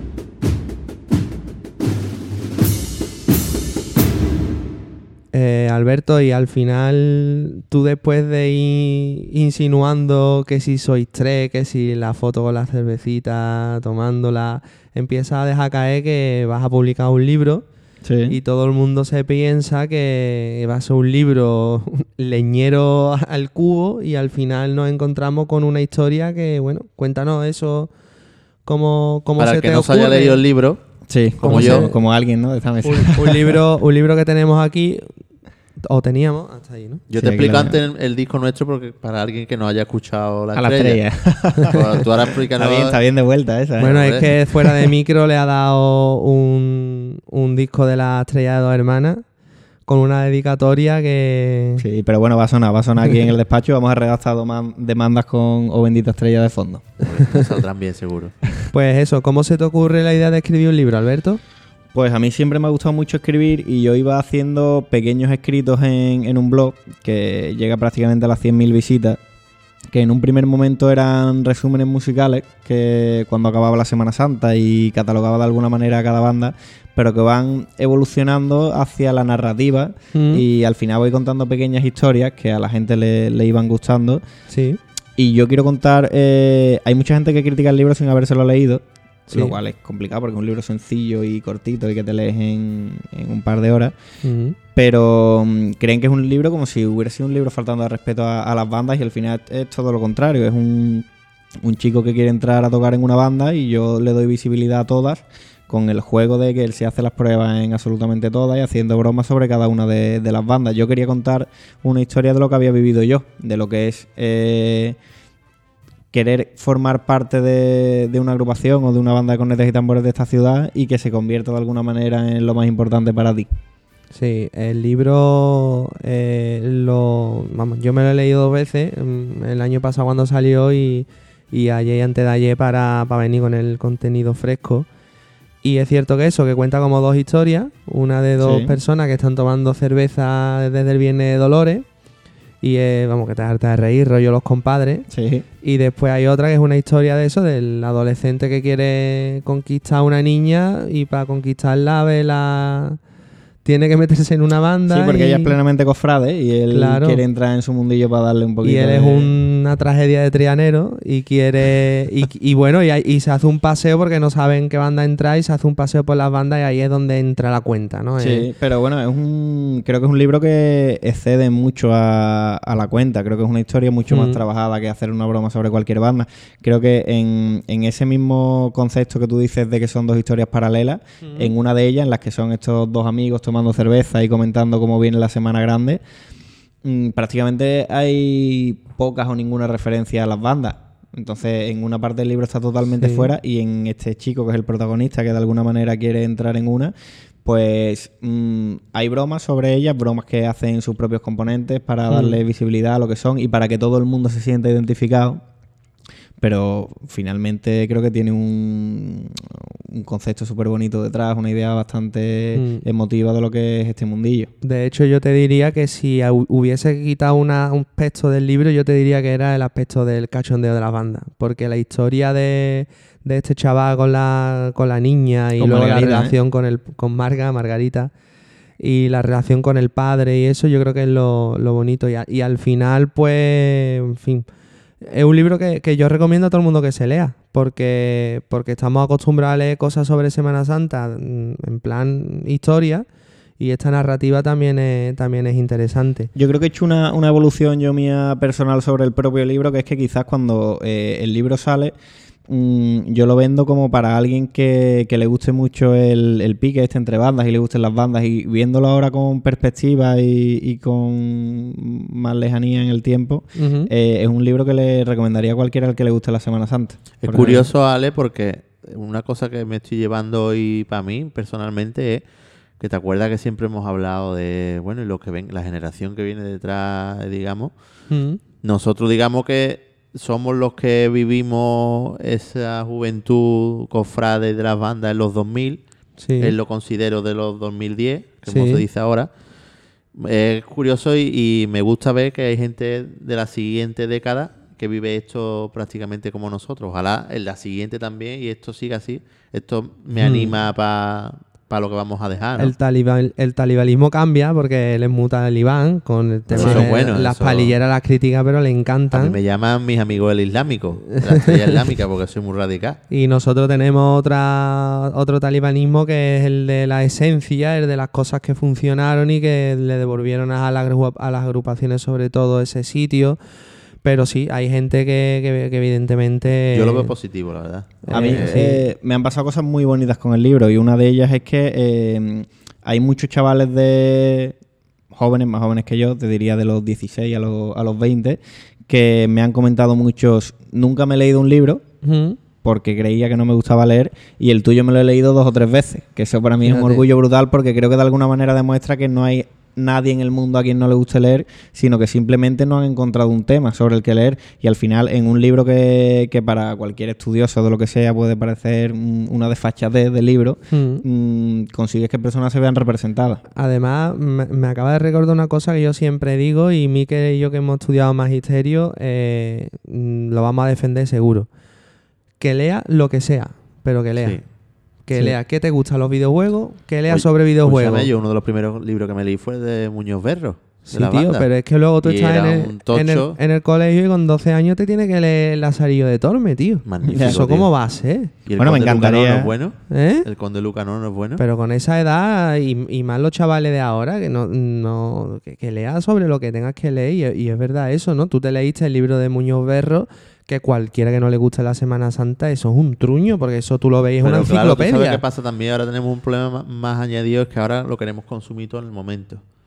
No queremos no queremos esperar ni vivi- disfrutar de las cosas, queremos lo queremos ya. Sí, pero con eso que ha dicho Ale, creo que si mi, eh, mi colega, el señor Gañán, hubiera ganado las elecciones alcalde de Sevilla, podría haber tratado de poner como lectura obligatoria en los colegios músicos de Sevilla. Y, y tendríamos una generación mucho más dura y mucho más... Es curioso que porque el libro es como, digamos, el eh, cuando se sabe quién es, ¿no? Es como tú la presentación del libro. sí, claro, el día es de la... cuando el- te das a conocer, ¿no? Claro, el porque de- hay cerca de 100 personas allí en la librería Verbo. De hecho, eh, cerró la, la librería y yo seguía dentro firmando. Fue eh, de los tres días más bonitos de mi vida, seguro. Y, mm, y efectivamente, de hecho, como... Tuviste que decir quién eras para sacar el libro porque evidentemente tú te querías aprovechar de ese tirón que tenía la cuenta para... Eh, claro, evidentemente, porque hubo- yo quería hacer eh, cosas que, que cedían un poquito lo que es la cuenta. Yo ya el tema de las bromas ya, ya estaba hecho, ¿no? De alguna manera y quería dar un pasito más. Pero fue una presentación preciosa, cantó el, el propio señor Gañán allí, estaba allí una representación de, de la Hermandad del Buen Fin, porque se donaron los, los derechos al Centro de Estimulación Precoz. Y un día precioso. Allí me parece que echamos un buen rato genial. Además, luego nos fuimos prácticamente todos al Salvador a echarnos una cerveza. Y, y de hecho tengo un par de, de personas que conocí ese día que eran seguidores de la cuenta y que ahora considero colegas. Eh, Yo uno de los acercamientos, porque una de las cosas, digamos, más esperadas que me gustaría hablar era tu resumen Sí. después de Semana Santa. Yo, Sí. yo, vamos, yo mm, tengo grupos de estos cofrades y la gente, venga, que ya va a subir. Y creo que ahí fue, digamos, donde yo conecté con la cuenta porque estaba de acuerdo con todo lo que decía. Sí, yo, eh, bueno, eso- esos resúmenes eh, tenían más de 10.000 visitas cada uno de ellos y, y evidentemente a la gente le gustaba leerlo. Y yo es lo que te digo, poco a poco lo iba novelando. Yo en, en esos resúmenes poco a poco fui incluyendo al personaje de Margarita, que era esta Mm. chica que luego iba a querer conquistar en, ya en, en el propio libro. Y recuerdo que había mucha gente que me preguntaba, eh, ¿cómo está la cosa con Margarita? ¿Cómo, cómo tal? Porque Claro, se lo creían, vamos. y se lo creían, efectivamente. Sí, sí, al Y- final se y de hecho uno. hice el resumen musical del año pasado, porque no hubo Semana Santa, pero traté de alguna manera de. Igualmente me parece que tiene 7.000 o 8.000 Y tendrás personas que que, lo han leído. esta, ¿no? Claro, pero claro, ya al final son historias que cuento. Que Claro. y además Mm. es bastante más complicado porque como no. No vio nada de no nada. vio nada de nada, pues imagínate. Bueno, Alberto, hubo un capítulo extra el, el año pasado, eh, mm, que fue cuando, bueno, el año pasado no, el anterior, justo despu- la Semana Santa después de publicar el libro, Sí. que el resumen fue como un capítulo más de estos dos individuos que en tu Sí. libro Músico de Sevilla se bebieron toda Cruz Campo de, Sí, de la sí, sí, ciudad. sí, Pero eso Sí. es una historia, un caso verídico o qué? bueno, pues mira, ahora, ahora que lo dices... Que quedan en la eh, feria, ¿no? ¿Que quedan en la feria? No es que. Ah, sí, sí, sí, claro, sí, claro, sí, eh, sí, cuando que pasa en la ese- feria. Ese resumen musical pasa El en la feria. Y es efectivamente, yo al final creo que he creado unos personajes y que quien se haya sentido identificado con el libro le gusta volver a saber de ellos. Pues mira, eh, yo hablaré mi experiencia de ese día si quieres, porque yo estuve allí y tenemos nuestro momento Isabel Gemio, que aquí también nos gusta mucho. Eh, vamos a ponerte un audio de una persona que va a contar ese día de verdad lo que, lo que pasó, el día de la presentación del, La del libro. realidad. la realidad. Bueno, ya que estés hablando de cómo se fraguó la cuenta de Chirimbanda y de cómo se desenmascaró al Josep Pedrerol de Triana, pues se me vienen a la mente unos recuerdos muy bonitos, ¿no? Eh, quizá el primero, el, el que quiero contar la anécdota más interesante, es cuando bajo un regalo encubierto de cumpleaños entregado cinco meses más tarde, él me anuncia que, que él es el Chirimbanda y que claro, y que no eran tres ni nada, que solo era él, porque claro, ya como él incluso dudaba de si fuera yo, hasta ahí llegó la mentira. Pero bueno, por lo menos me regaló el disco de Llegó como llega siempre, ese día lo esperaba y por eso se libró. Después, bueno, miles de anécdotas en el coche volviendo a ensayar a las once y media de la noche y todas nuestras conversaciones surrealistas que hemos tenido a lo largo de estos años, pues salían reflejadas en la cuenta a los tres días. Eh, eso, y bueno, y sumado eso a grandes noches en las que todo el mundo hablaba de él y él estaba allí, y todo el mundo, incluso le escribía a él y él estaba allí. Y en fin, el día más bonito que tuvimos fue cuando se presentó el libro. Nos bebimos un barril de la Cruz Campo, creo, ante la mirada atónita del editor. Y bueno, ese día la verdad que fue una locura. Nos recogimos a las 7 de la mañana, eh, en fin, cosas que, que se van a quedar siempre en la memoria, ¿no? Así que nada, que ya sabes que me alegro de todo lo bueno que te pase y que te quiero una harta. Un abrazo grande. Te quiero. Qué grande. Eh, las campanas de la Magdalena ahí al final rematando, ¿eh? Sí, estaría cerca de, del bar. ¿Quién era esta persona? Este individuo. Eh, bueno, este es el bueno de Emi, eh, que es probablemente en conjunto, si Marco desde que empecé a tocar y entré en este mundillo, es el regalo más grande que, que he tenido o que me ha dado este mundo. Mm. Y el mayor acusado de ser el, el chirimbanda él, porque es verdad que yo plagiaba frases suyas en, en algunas cosas. Y es verdad que, que yo me hablaba a mí mismo delante suya, le mandaba correos al chirimbanda de, delante suya y, y él pues encajaba, era una persona que encajaba con... Bueno, me llegó a ofrecer eh, dinero por la, por la cuenta. Me decía, te pago tanto, a- hablándome no a mí, sino al, al chirimbanda, le decía, te ofrezco tanto dinero por porque ¿En me debes llevarla. Y, y es verdad que, bueno, él fue el que me presentó, como mucha gente pensaba que era él, pues salió él y la gente dio por hecho que, que ya se había desenmascarado todo y él lo que estaba haciendo era una presentación hablando de una persona que no era él mismo. Montó un escrito que estaba bastante bonito y es verdad que quizás eh, de los momentos más bonitos de mi vida, eso, más allá que, el- que la propia presentación, eh, el, el previo en un callejón que nos pudimos beber uno o dos barriles de Cruz Campo perfectamente. Y es verdad que cuando llegó el Luis, el editor de, de ediciones Alfar, eh, dijo, pero vosotros qué, qué estáis haciendo aquí? Y yo, eh, Miquel, yo tengo la imagen de, de verlos llegar a los dos y yo que ya los conocía, digo, madre mía, cómo vienen. madre mía, Bueno, listos para disfrutar. Tampoco sabíamos lo que nos íbamos a encontrar porque había gente a la que no le hacía gracia la, la cuenta. Mm, Bueno, pero la gente al final se sabe comportar y sabíamos que no iba a pasar nada, ¿no? Sí, pero bueno, también tenía un punto de nerviosismo. Yo estaba con 25 años a punto de sacar mi primer libro. Estaba allí eh, mi familia, mis amigos, estaban todas las personas que, que quería. Y evidentemente gente un poquito... Imagínate cómo le explico yo a un tío mío que no está metido en este mundillo que, que lo que ha hecho aquella Hmm. cuenta son barbaridades. Eh, le agradezco mucho también a, a, mm, a Pablo que estuvo allí cantando y que, y que tuvo el detalle. Sí. Y un rato. Es verdad, Pablo, señor Gañán, estuvo allí, cantó Rezaré, ¿no? Eh, cantó Rezaré y cantó La Pasión, ¿no? Con, con, bueno, sin tres caídas, que no la Sí. podíamos meter allí No me acuerdo. en la me acu- librería. Me acuerdo de Rezaré, que además no sé si la acabábamos de montar, la montamos poco después. No sé, pero yo creo que ya la habíamos montado.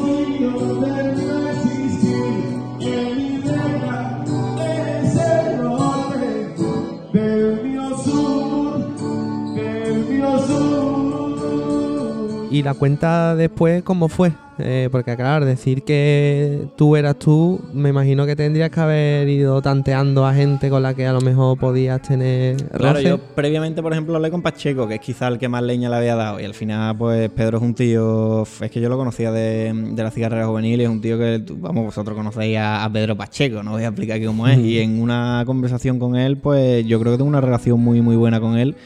Y le tengo mucho cariño y es un tío al que yo eh, valoro musicalmente muchísimo. Pedro se lo llegó a tomar personal, ¿no? Él se lo llegó a tomar Por, personal por publicaciones, vamos. pero no porque Pedro porque- es aprensivo, tela. Pero pues, ¿eh? efectivamente, Pedro es un tío que siente las cosas mucho y eso tiene su parte positiva y su parte negativa. Y cuando yo convierto en un meme la rearmonización, porque la convierto en un meme y, y al final eh, todo era esto lo ha rearmonizado Pacheco. Pacheco.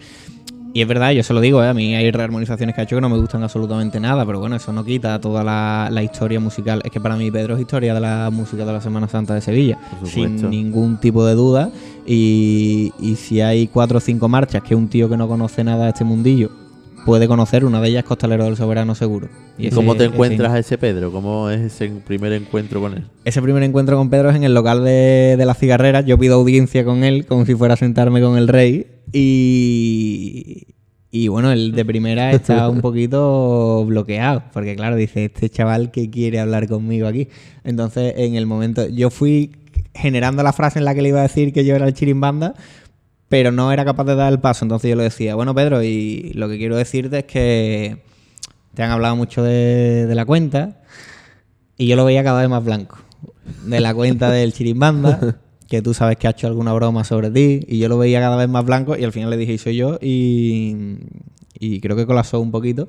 Estuvimos allí tres horas y media perfectamente, ¿eh? Fíjate. Sí, sí, sin exagerarte. De hecho, cerraron el local y nos quedamos fuera hablando. Y, y me parece un tío fenomenal y él sabe que le tengo todo el cariño del mundo. Y de hecho, Entonces eso es bonito, ¿no? Hablamos bastante. Ese momento, ese, el enfrentarse, el ponerle cara a Shirin Banda y pensar Mm. otra cosa totalmente distinta a lo que pensaba, eso es bonito, ¿no? Claro, pero él- es que hay diferencia entre tomarse mal una broma y que te duele una broma. A él le dolían. Hmm. Porque él eh, no ha sobrepasado nunca. Yo sí tengo. Hay compositores que no se han tomado bien bromas mías y no han sabido encajarla y hacen comentarios de vuelta que a mí me, me dan exactamente igual. Pero Pedro en este caso es que le dolía. Entonces, ah, de hecho, tengo la pena de que ahora que hablo bastante con, con Paco Moraza también, tengo la pena de que yo he hecho al- algún que otro chiste con Hidalgo, porque de nuevo es una imagen representativa de, de Sevilla. Y por lo visto a él también le dolía bastante y, y Mm. con él no he podido hablar. Y esa pena sí la tengo. Bueno, Isabel Mm, me Gemio tiene algo quedar más. to- todo cortado.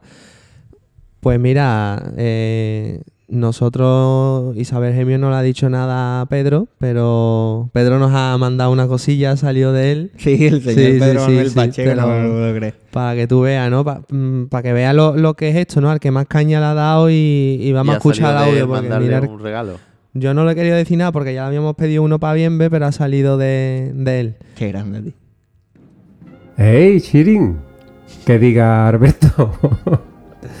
¿Qué pasa? Que no, no te lo esperabas, ¿no? Pues soy PM Pacheco Música y como querías que te dejase en este día importante para ti algún mensajito, pues nada, he preferido dedicártelo con mis palabras y, y espero que sean de tu agrado. Como Chirin, comentarte que, que es verdad que ahí hubo durante una época un, un romance de amor-odio. que bueno, todo, todo viene a raíz de, de tu humor particular y evidentemente tras una careta pues me sacabas de quicio, obvio. Pero bueno, sí que es verdad que tuviste la valentía de, un día sentarte junto a mí, frente a mí, junto a un amigo en común y comunicarme de que ante mis ojos tenía al gran Shirin Banda. y nada, y decirte que de verdad eh, te honra. Te honra porque, bueno, sí que es verdad que durante un tiempo lo pasé mal, no por nada, porque no, no veía perfectamente por dónde venían los goles y, yo qué culpa tenía. Aparte de esos maravillosos tweets, esas historias, pues claro, la gente también te calienta y demás. Pero bueno, eso ya queda para la posteridad. Eh, volví a conocer de nuevo a Alberto, decirte que eres una gran persona, que no de ahora solo, sino que me lo has demostrado siempre. Lo único que pasa es que estaba escondido tras una careta, jodido, y claro, las cosas que pasan. Además, sé de antemano que parte de la música que yo hago, pues la verdad que te gusta y bastante. De hecho, me agrada mucho cada vez que interpretas con tu banda junto a la Aurora, que miro en el móvil y me llega un mensajito con la fotito verdad, de la partitura. La verdad que esas cosas gustan mucho. He de agradecerte también que cada vez que he necesitado para algún problema personal de tu profesionalidad, pues siempre has estado ahí. Gracias de corazón y Dios quiera que por mucho tiempo. Pues nada, que a ver si más pronto que tarde nos podemos ver y junto a amigos en común y echar esa charlita cofrade que tenemos pendiente, que tú lo sabes. Espero que estés disfrutando de este bonito día junto a los amigos del ensayo, Miquel y Alejandro, a los cuales también les envío un saludo. Y que, bueno, que ya sabes que si algún día te hace falta que te arregle la moto, porque la cabeza sé que la tienes bastante bien amueblada. Y Nada, ah, o alguna marcha, ¿eh? ¿Quién sabe? Pues bueno, sigue disfrutando de este bonito día que te están ofreciendo y un saludo para todos aquellos que están escuchando el ensayo.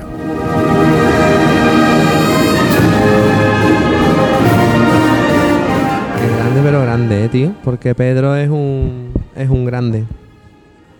¿Qué te parece? Me ha hecho un montón de ilusión, tío, porque además, eh, bueno, todo lo que ha contado es, es verdad. Y igual que él dice que, que tuve la honra de alguna manera de sentarme con él, es verdad que Ujú. cualquier otra persona podía habérselo tomado mal. Eh, y lo que te digo, estuvimos hablando allí tres horas y media. Es verdad que él luego me ha comentado un par de temas que, mm, que podía haberle echado un cable a nivel profesional, que evidentemente aquí me tiene para lo que necesite. Sí. Y, y evidente, pues claro que escucho música de, de Pacheco, no voy a escuchar música de Pacheco como todo el que le guste la, la Semana Santa. De hecho, eh, he tratado de liarlo un par de veces a ver si, si nos compone algo. A ver, a ver si es verdad. Y desde aquí, mu- dale muchas gracias. Sí, y me apetece mucho sobre todo eso que dice, a ver si el tema del COVID nos deja y, y echamos una cerveza, porque hace poquito coincidimos con la cena de Huelva, en Huelva, en el Teatro Colón, Mm. y no pudimos echarla y la tenemos pendiente y Pedro tomando un abrazo enorme y, y te lo agradezco de, de corazón. A ver si nos deja esto y hacemos un ensayo puertas abiertas. ¿no? pues sí. Festival el ensayo. Porque el episodio de, de Pedro M. Pacheco Palomo lo vamos, lo vamos a tener cuanto, en cuanto podamos. Hola, soy Pedro Pacheco y escucho el ensayo. Bueno, ahora vamos a pasar al capítulo de estreno, ¿no? Teníamos una sorpresa y un estreno. Sí, porque, en fin, eh, hemos aprovechado esta fecha para hacerle el episodio a Alberto, como hemos dicho antes, que venía con una novedad importante que tenía que ver con la cuenta y con el mismo, que es un nuevo libro, ¿no, Alberto? Eh, sí, voy a sacar mi segunda novela en este mes de, de marzo, a finales, coincidiendo con, con la Semana Santa. Ujú. Y, pero bueno, no tiene absolutamente nada que ver con músicos de Sevilla, ni con el estilo, ni mucho menos. Eh, es un thriller policíaco, ambientado aquí en Sevilla. Y une realidad y ficción. Realidad porque en el momento en el que yo eh, formo parte del mundo del derecho, me interesa mucho los acontecimientos que tuvieron lugar en la madrugada del año 2000. Sí. Cuando el ataque de pánico, aquel famoso, que...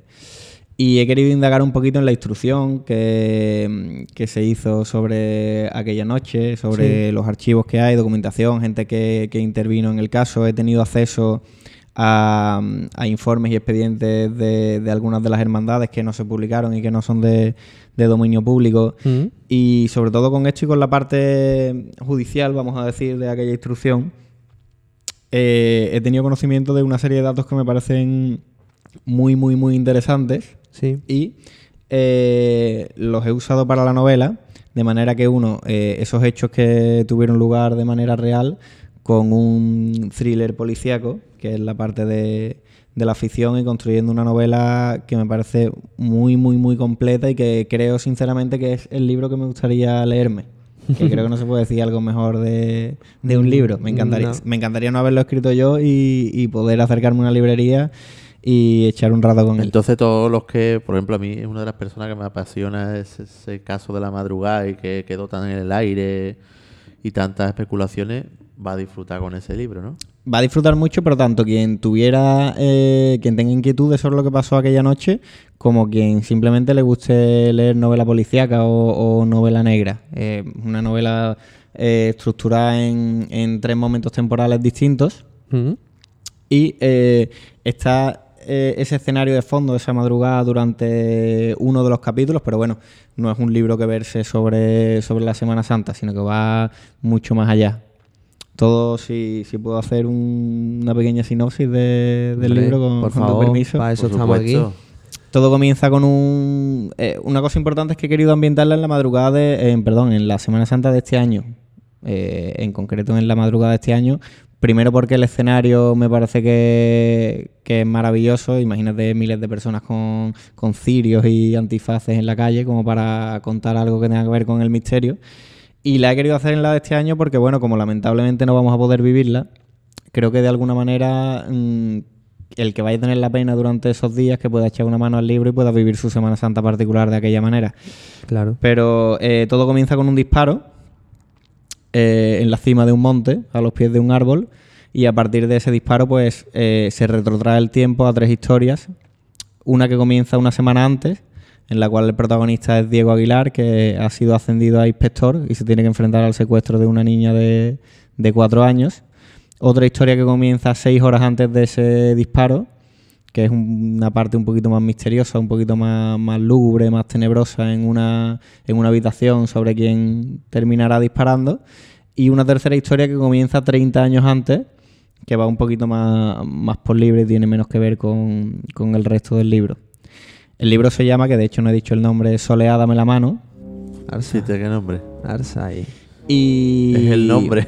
Reitero y repito que no tiene nada que ver ni con las bandas de Sevilla, ni con la música de Sevilla, ni con la propia marcha. Es eh, el primero de los capítulos del libro se llama Soleá, dame la mano y quien empiece a leerlo sabrá en el minuto uno por qué se llama así y la importancia que tiene el nombre a lo largo de, de la historia.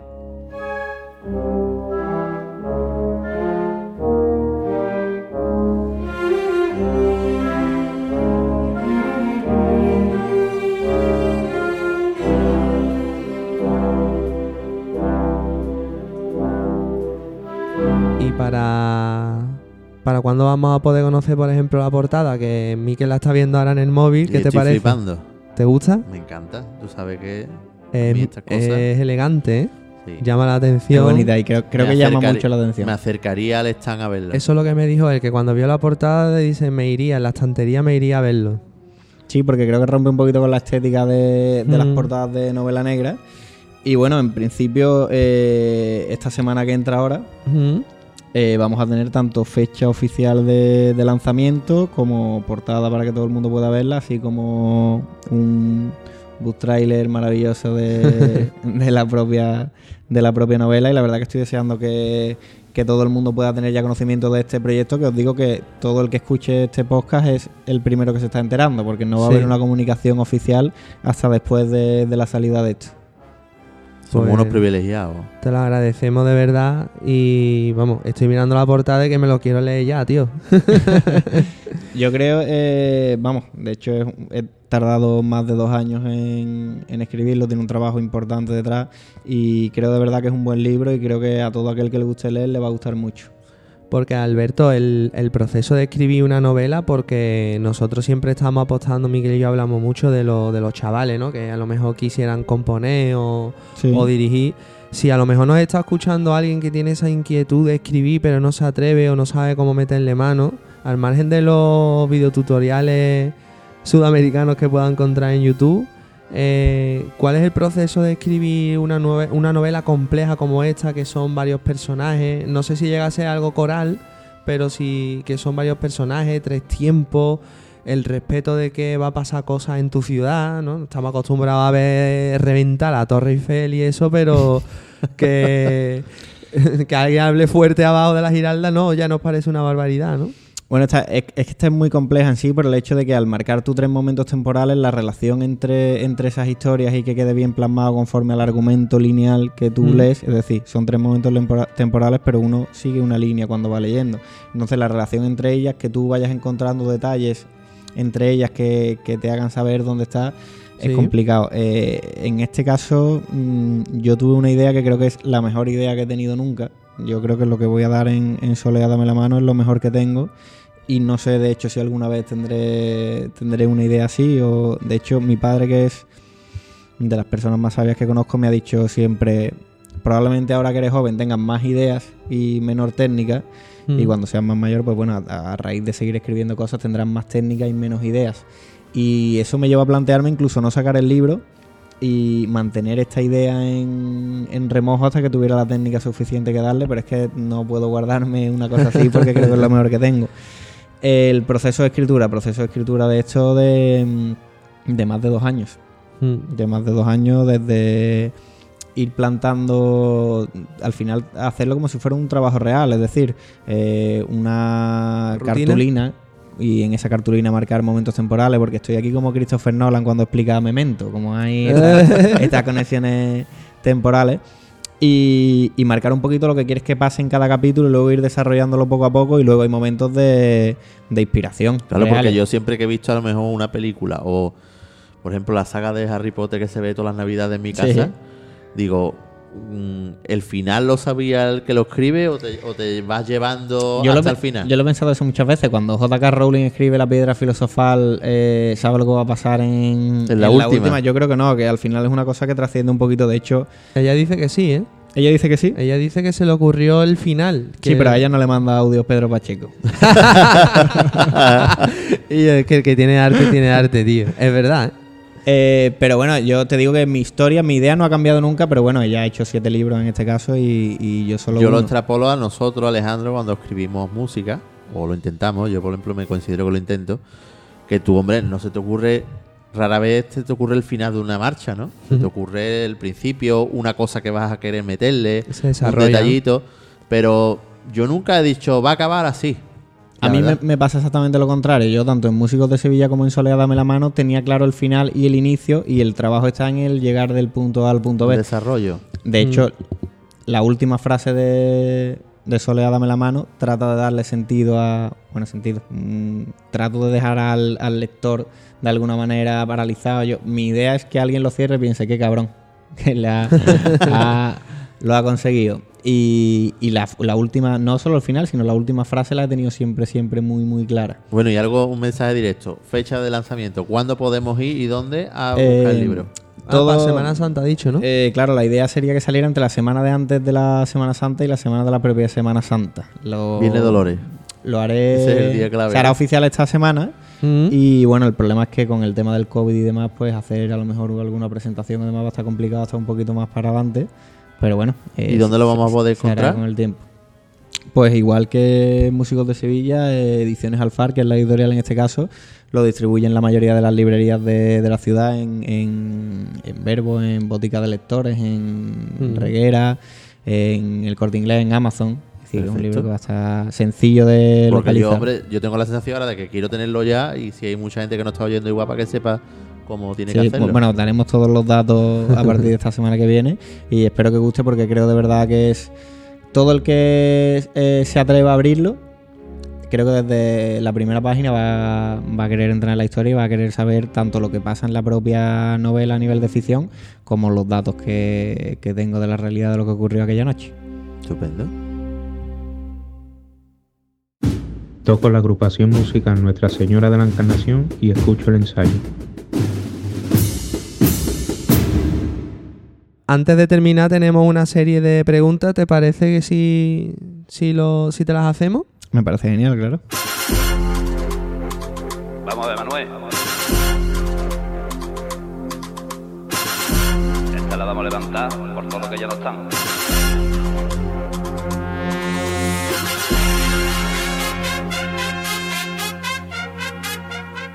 Tenemos la primera. eh, nos la hace Antonio42 barra baja en Instagram que te da la enhorabuena por tu libro. Se refiere a músicos de Sevilla, evidentemente, todavía. Y que si alguna vez has tenido problemas con alguna banda, desde que tu perfil no es anónimo. Pues Antonio, gracias por la enhorabuena y, y rotundamente no, al contrario, de hecho desde que puedo dar la cara y puedo hablar, eh, todo has- han sido experiencias positivas, nada más que hay que escuchar quién haya llegado hasta aquí la, la relación con Pedro y con, con todas las bandas sobre las que haya hecho bromas o no, tengo una relación magnífica.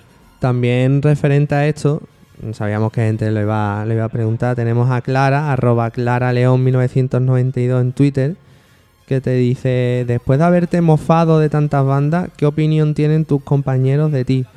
Eh, y hace otra pregunta ¿Tu, para- ¿Tu banda te recrimina algo sobre tus comentarios? Eso es importante, de eso no hemos hablado. ¿Alguna vez Juan Ramírez, que ha sido tu director, te ha cogido y te ha dicho, oye, Yo quiero antes de eso la palabra mofarse. Sí, me parece excesiva. Sí, Yo creo que he hecho- mofarse eh, y, mo- y vomitivo me parece lo que han hecho otra otra Vamos, que antes fuera de micro os he enseñado más y leñero de otras cuentas que son de vergüenza. Además son torpes y se siguen a ellos mismos los primeros y en fin, luego lo miras a los ojos y no, no hay suelo donde mirar, ¿no? Pero mofarse yo creo que no. Tú, Sí, tú te has podido, tú te has podido pasar alguna vez dependiendo de, de- de cómo se lo pueda tomar a otra persona, pero bueno. Pero ¿Qué te opinión de, de mis compañeros, pues igual, pues maravillosa. Y yo me llevo bien con todo el mundo y tengo la suerte que todo el que me conoce, pues mm, está encantado de tomarse una cerveza conmigo y trasladar lo que se hacía en el Twitter de la cuenta a la barra de un bar. Y entonces ahí no Mm. se enfada nadie, porque como Claro. estamos comentando en conjunto. Y en concreto, cuando dice que si mi banda me recrimina algo, eh, es verdad que Juan me ha dado algún par de collejas alguna vez, pero por no pero por mentirle, por no eh, serle sincero, porque realmente y esto yo creo que no es muy difícil de entender. Yo toco en Virgen de los Reyes, soy socio de un despacho de abogados, soy socio del Sevilla y no sé qué más puedo decirte. Y trabajo con ediciones Alfar a la hora de escribir libros. Y cuando yo me salto un semáforo, que es una cosa que pasa eh, más de lo que debería, Sí. Virgen de los Reyes no se está saltando la ley, Ediciones Alfar no se está saltando la ley, el Buffet de San Albe no se está saltando la ley, ni el Claro que el Sevilla problema- Fútbol Club. Es decir, el, el todos problema son lo tiene que lo relaciona. Claro, todos son opiniones totalmente. Y ahí para mí sí hay maldad. Es decir, un colectivo de 150 personas con su banda juvenil de 50 más, que un comentario que haga yo, sea el que sea, se ponga en boca de un colectivo tan grande, es que hay gente en, en mi banda que no me sigue. Yo creo que la O- o que pregunta- ni siquiera conocen la cuenta. Que la pregunta Mm. va por ahí, que mm, si por- como si culparan a los problemas que haya tenido tu banda de tu cuenta, cuando no tiene nada que ver. Claro, bueno, es que yo no, no represento al, al colectivo de ninguna manera.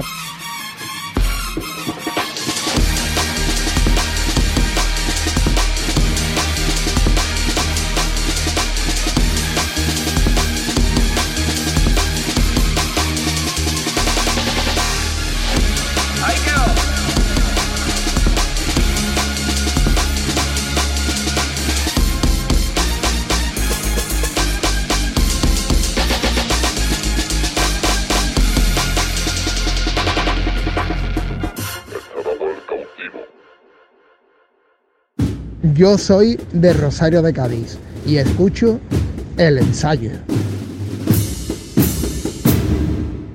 Eh, seguimos con las preguntas. Estas son ya un poco más, un poco más generales. Te pregunta Miguel Indart a través de YouTube. ¿Cómo ves el nivel de las bandas de cornetas y agrupaciones? ¿Ha bajado el nivel? ¿Se componen mucho y mal? Saludos desde Pamplona.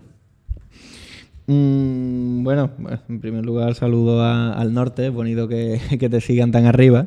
Muchos fan ahí, ¿eh? Eh, yo no creo que el nivel haya bajado, al contrario, creo que ha subido mucho de, y se ha profesionalizado todo de una manera brutal de unos años para acá y vosotros que sois directores musicales pues estaréis más al tanto de esto.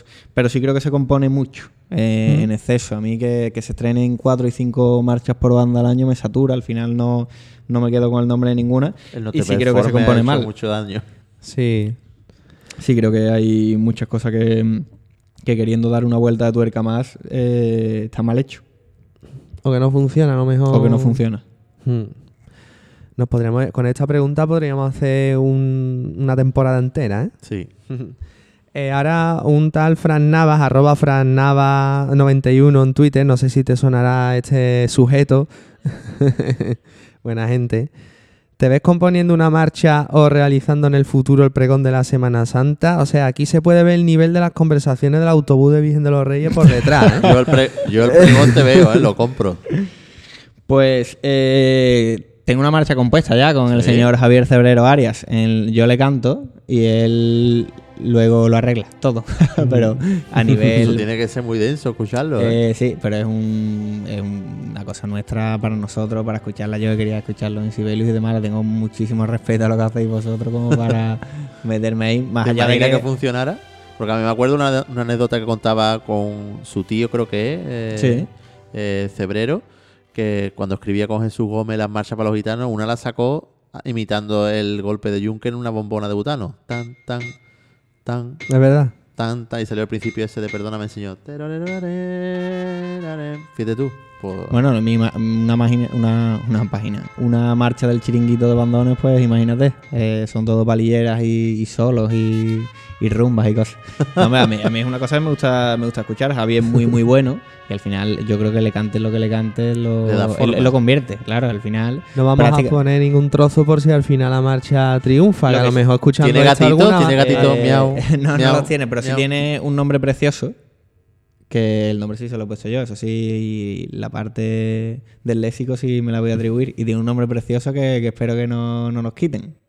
Pues ya sabes, en torneo, bueno, no, en la calle Zaragoza, propiedad intelectual. Eh, vamos a seguir. Eh, Richardo Flores, arroba Richardo Flores en Twitter, dice, ¿tocarías en, agrupa, en alguna agrupación sevillana que no fuera eh, Virgen de los Reyes? Sevilla Ciudad. Pero eso lo. Eso lo- Sevilla Ciudades afuera, la- yo creo, las Estrella de dos hermanas, ¿no? No, hombre, pero escúchame que O nos quedamos en la provincia. Esa respuesta la sé yo y sé que tocaría en Encarnación de cabeza, vamos. Yo, yo- tocaría yo Pilato decir seguro. que no, mm, no me veo tocando en ningún sitio que no sea este porque realmente es mucho más que una banda. Al final lo de el término familia me parece muy real. Yo tengo a mi gente y todo, Mm. pero sí es verdad que si tuviese que, si no tocase en Virgen de los Reyes y tuviera que elegir una agrupación sería la Encarnación 100%, que me parece la banda más infravalorada de Sevilla. Yo soy un fanático y un admirador pleno. Vamos, vosotros lo sabéis, tú lo has adivinado antes de que, de que lo Yo por digas. tus comentarios, Me parece una marcha que suena, una banda, perdón, que suena a Sevilla totalmente. Y, y a mí me gusta mucho. Me- una banda que siempre ha encajado muy bien las bromas. Fue la única banda que tuvo el detalle de Sevilla, ¿eh? que tuvo el detalle de, de publicar el libro el día que, que salió, lo publicitó. Sí. Y cuando ellos empezaron su Semana Santa el Viernes de Dolores, que debe ser el día más bonito para ellos que empieza todo, Mm.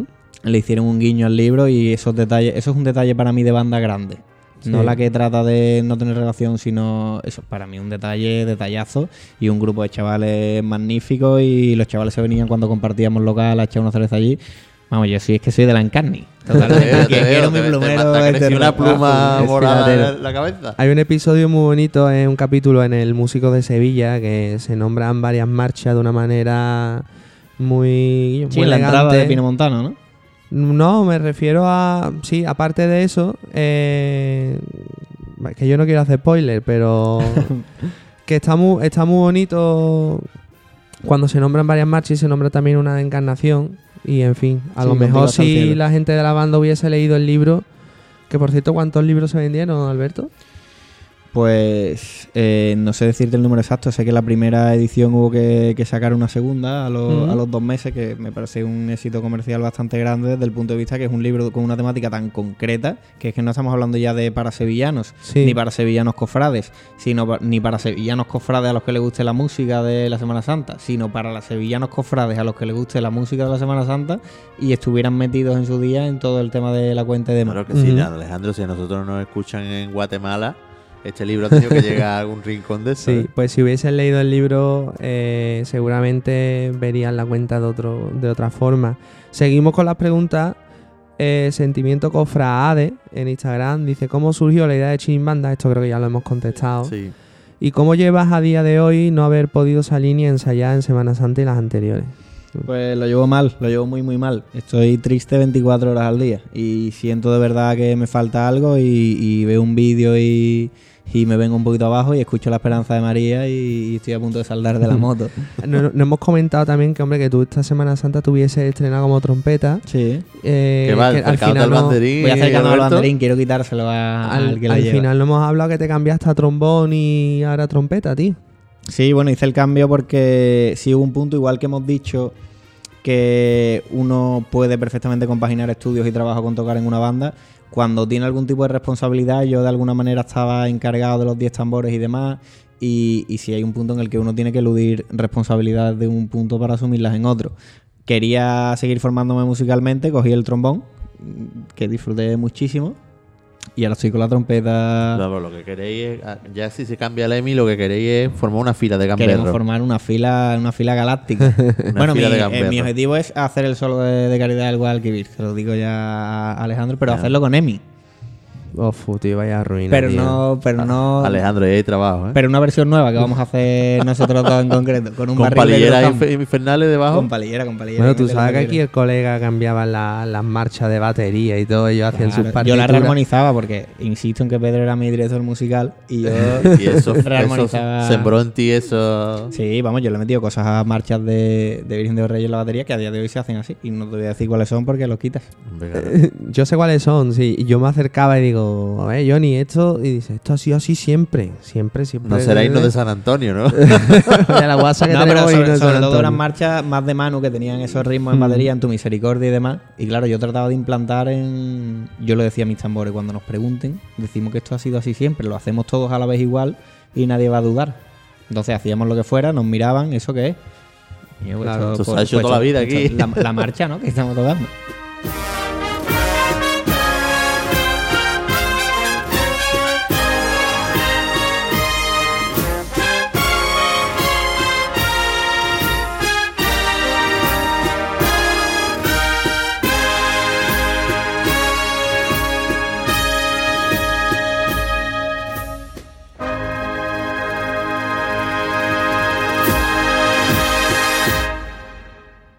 Pues la última pre- pregunta la voy a leer yo, Alejandro, porque. Hombre, le va a echar ahí Sí, valor. ¿no? Chris barra baja IBZ Esta de chica Instagram es Cristina de, de Ibiza. Yo la conozco porque es fiel seguidora. va a hacerte daño, ¿eh? ¿Alguna vez durante toda esta pandemia te has planteado dejar Virgen de los Reyes? O sea, vamos a ver, Cristina. Estamos hablando que el chaval no puede salir con su banda, no puede reunirse con casi todos sus amigos.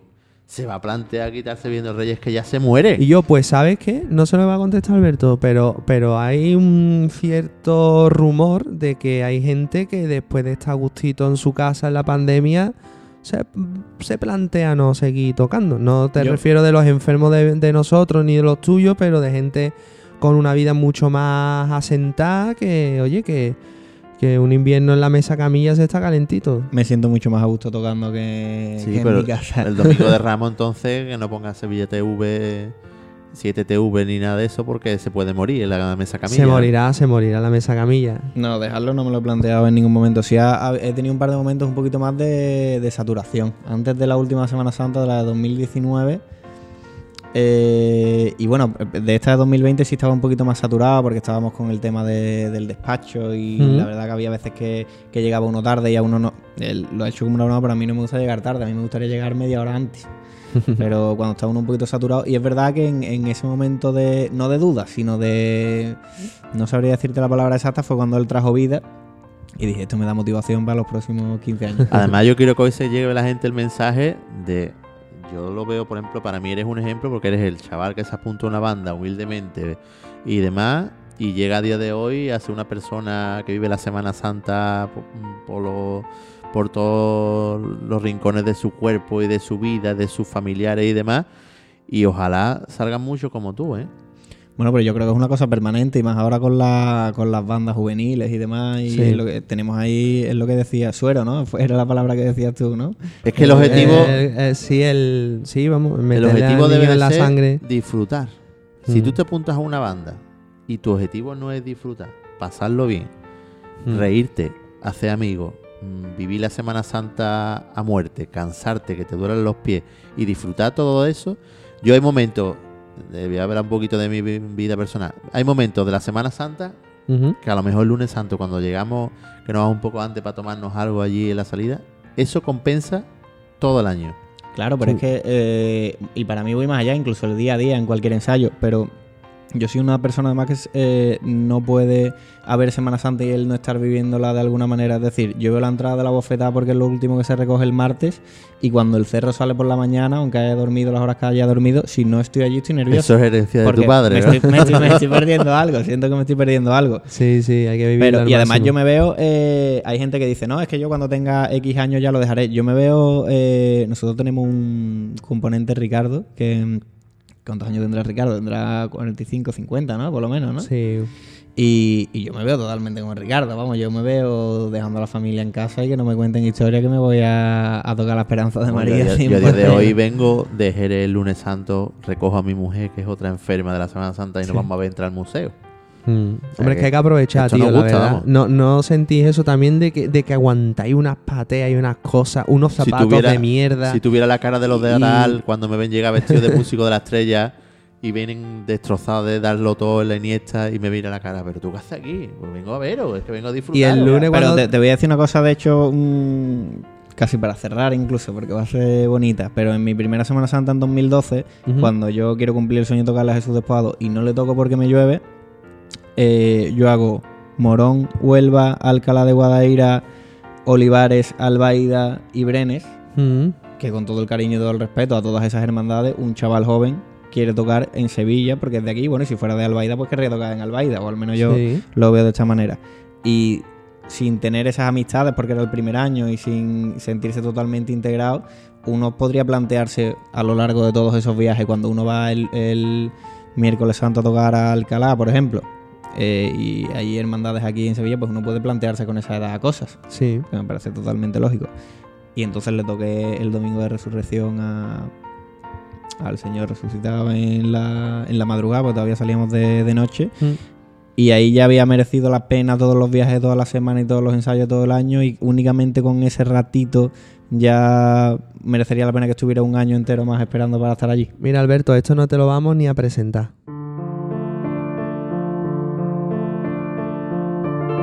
Alberto, hijo, mira, te quiero dar las gracias por mm, llamarme a las de Pelícano, que es el mejor piropo que me ha dicho nunca nadie y además el mejor piropo que se le puede decir a una madre. El abuelo Pepe decía que lo más importante en, en esta vida es el saber estar. Y yo creo que tú lo has conseguido personal y profesionalmente.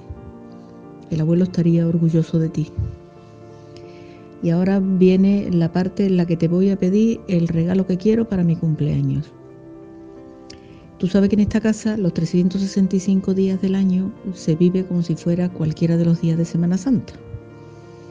Aquí la música, las imágenes en televisión, en fin, aquí estamos en Semana Santa durante todo el año. Entonces, como yo cumplo años en agosto, que no es precisamente el, el mes más cofrade, eh, mira, te voy a pedir que me regales el 9 de agosto, que es mi cumpleaños, por favor, que no se oiga en esta casa ni un tambor, ni un trombón, ni una trompeta, ni un nada. Los otros 364 días, por favor, haz lo que te dé la gana, que ya sabemos que tienes la música puesta continuamente. ¿Vale? Y ya tendrás tu, tu, tu Semana Santa eterna, que es como tú vives, continuamente como si estuvieras viviendo cualquier día de Semana Santa. Un beso, tesoro.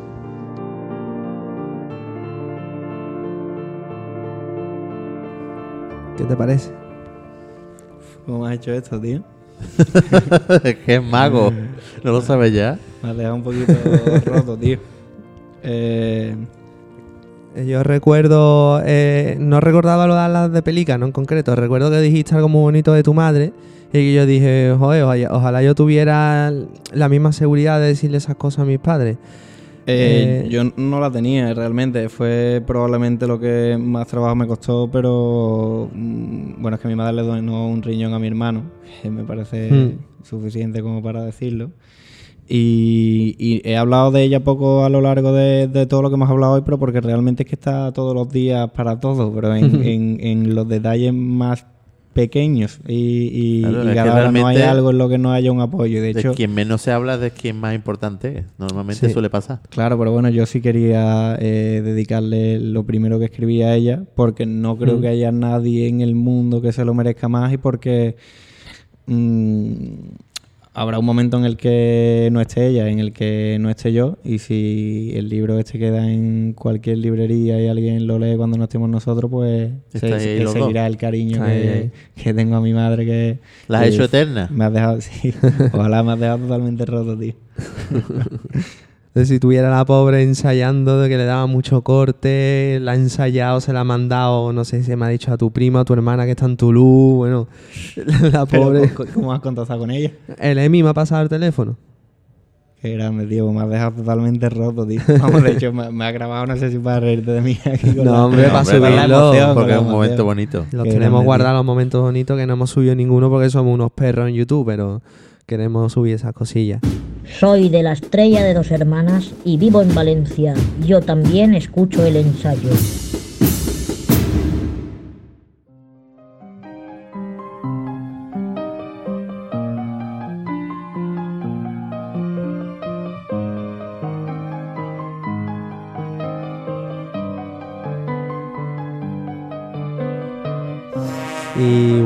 Yo creo que ya está bien por hoy, ¿no? Que tú tendrás que trabajar o hacer Sí, algo, ¿no? Aquí tanto Donald. Trump de Sevilla, pero que tú estás aquí de WhatsApp. Bueno, lo hemos pasado genial, ¿no? Yo es que con Alberto, la verdad, desde que se me acercó por 20 y luego en el estreno de Prendido y me dijo, perdona que te moleste, soy el chaval que te escribí, muchas gracias por lo que hace y, en fin, le he tenido siempre mucho cariño y es una amistad sin interés ninguno, que es de verdad. Y tú, me- tú lo has conocido hoy, no sé, ¿qué impresión yo, te llevas? mm, Ya te digo que conecté con él con los resúmenes después de Semana Santa, porque pensaba igual totalmente. Después tú me has ido hablando muy bien de él y, hombre, me pareció una magnífica persona. Además, yo le había escrito a él ya eh, pidiéndole disculpas o perdona si me he cedido en algún comentario. No me, lo, entendí, me lo no comentó enten- Ale, pero no tenía yo. mm, no entendí la, recuerdo. no enten- perdón, creo que uno fue, perdona si me he cedido en mis comentarios, no he entendido la cuenta de cómo era. Además, Mm. A ver si echamos una cerveza y demás. La cerveza está pendiente. La cerveza la vamos a echar 100%. Sí, porque el regalito que teníamos no ha llegado, ha fallado, no ha llegado a tiempo, así que te lo daremos, te grabaremos también y, y lo subiremos para que la gente Bueno, lo vea. creo, yo que soy seguidor de, de la cuenta, no, no habéis dado ningún regalo en el momento, ¿no? O sea, Solo a Bienve, es que siempre vamos apurados de tiempo. Emilio? Solo a Emilio, pero no lo, no lo subimos en el podcast. Ajá. El, eh, en fin, Solo a Bienve. sí. Es que somos un desastre, tío. Somos un desastre, y nos pero bueno. de gente más desastre todavía. O, o vaya ruina. Eh, Eh, nada, familia, yo os agradezco mucho y todo el trabajo que hacéis, que hayáis querido contar conmigo para esto. has pasado y bien? Me lo he pasado ¿Has pasado un buen tremendamente bien. Y bueno, me encantaría quedarme aquí 10 horas más. Pero bueno, vamos a echar la cervecita esa. y el bufete San Alve, ¿qué es? Para que la gente Bueno, el bufete Alves es un despacho de abogados que hemos montado entre cuatro compañeros que entendemos la abogacía como algo un poquito más cercano y un poquito más personal. Mm. Lejos, siendo una, una empresa que trata de ser grande, no quiere tratar a sus clientes de este corte, sino que todo sea una manera de acompañarte en el camino y de asumir tus problemas.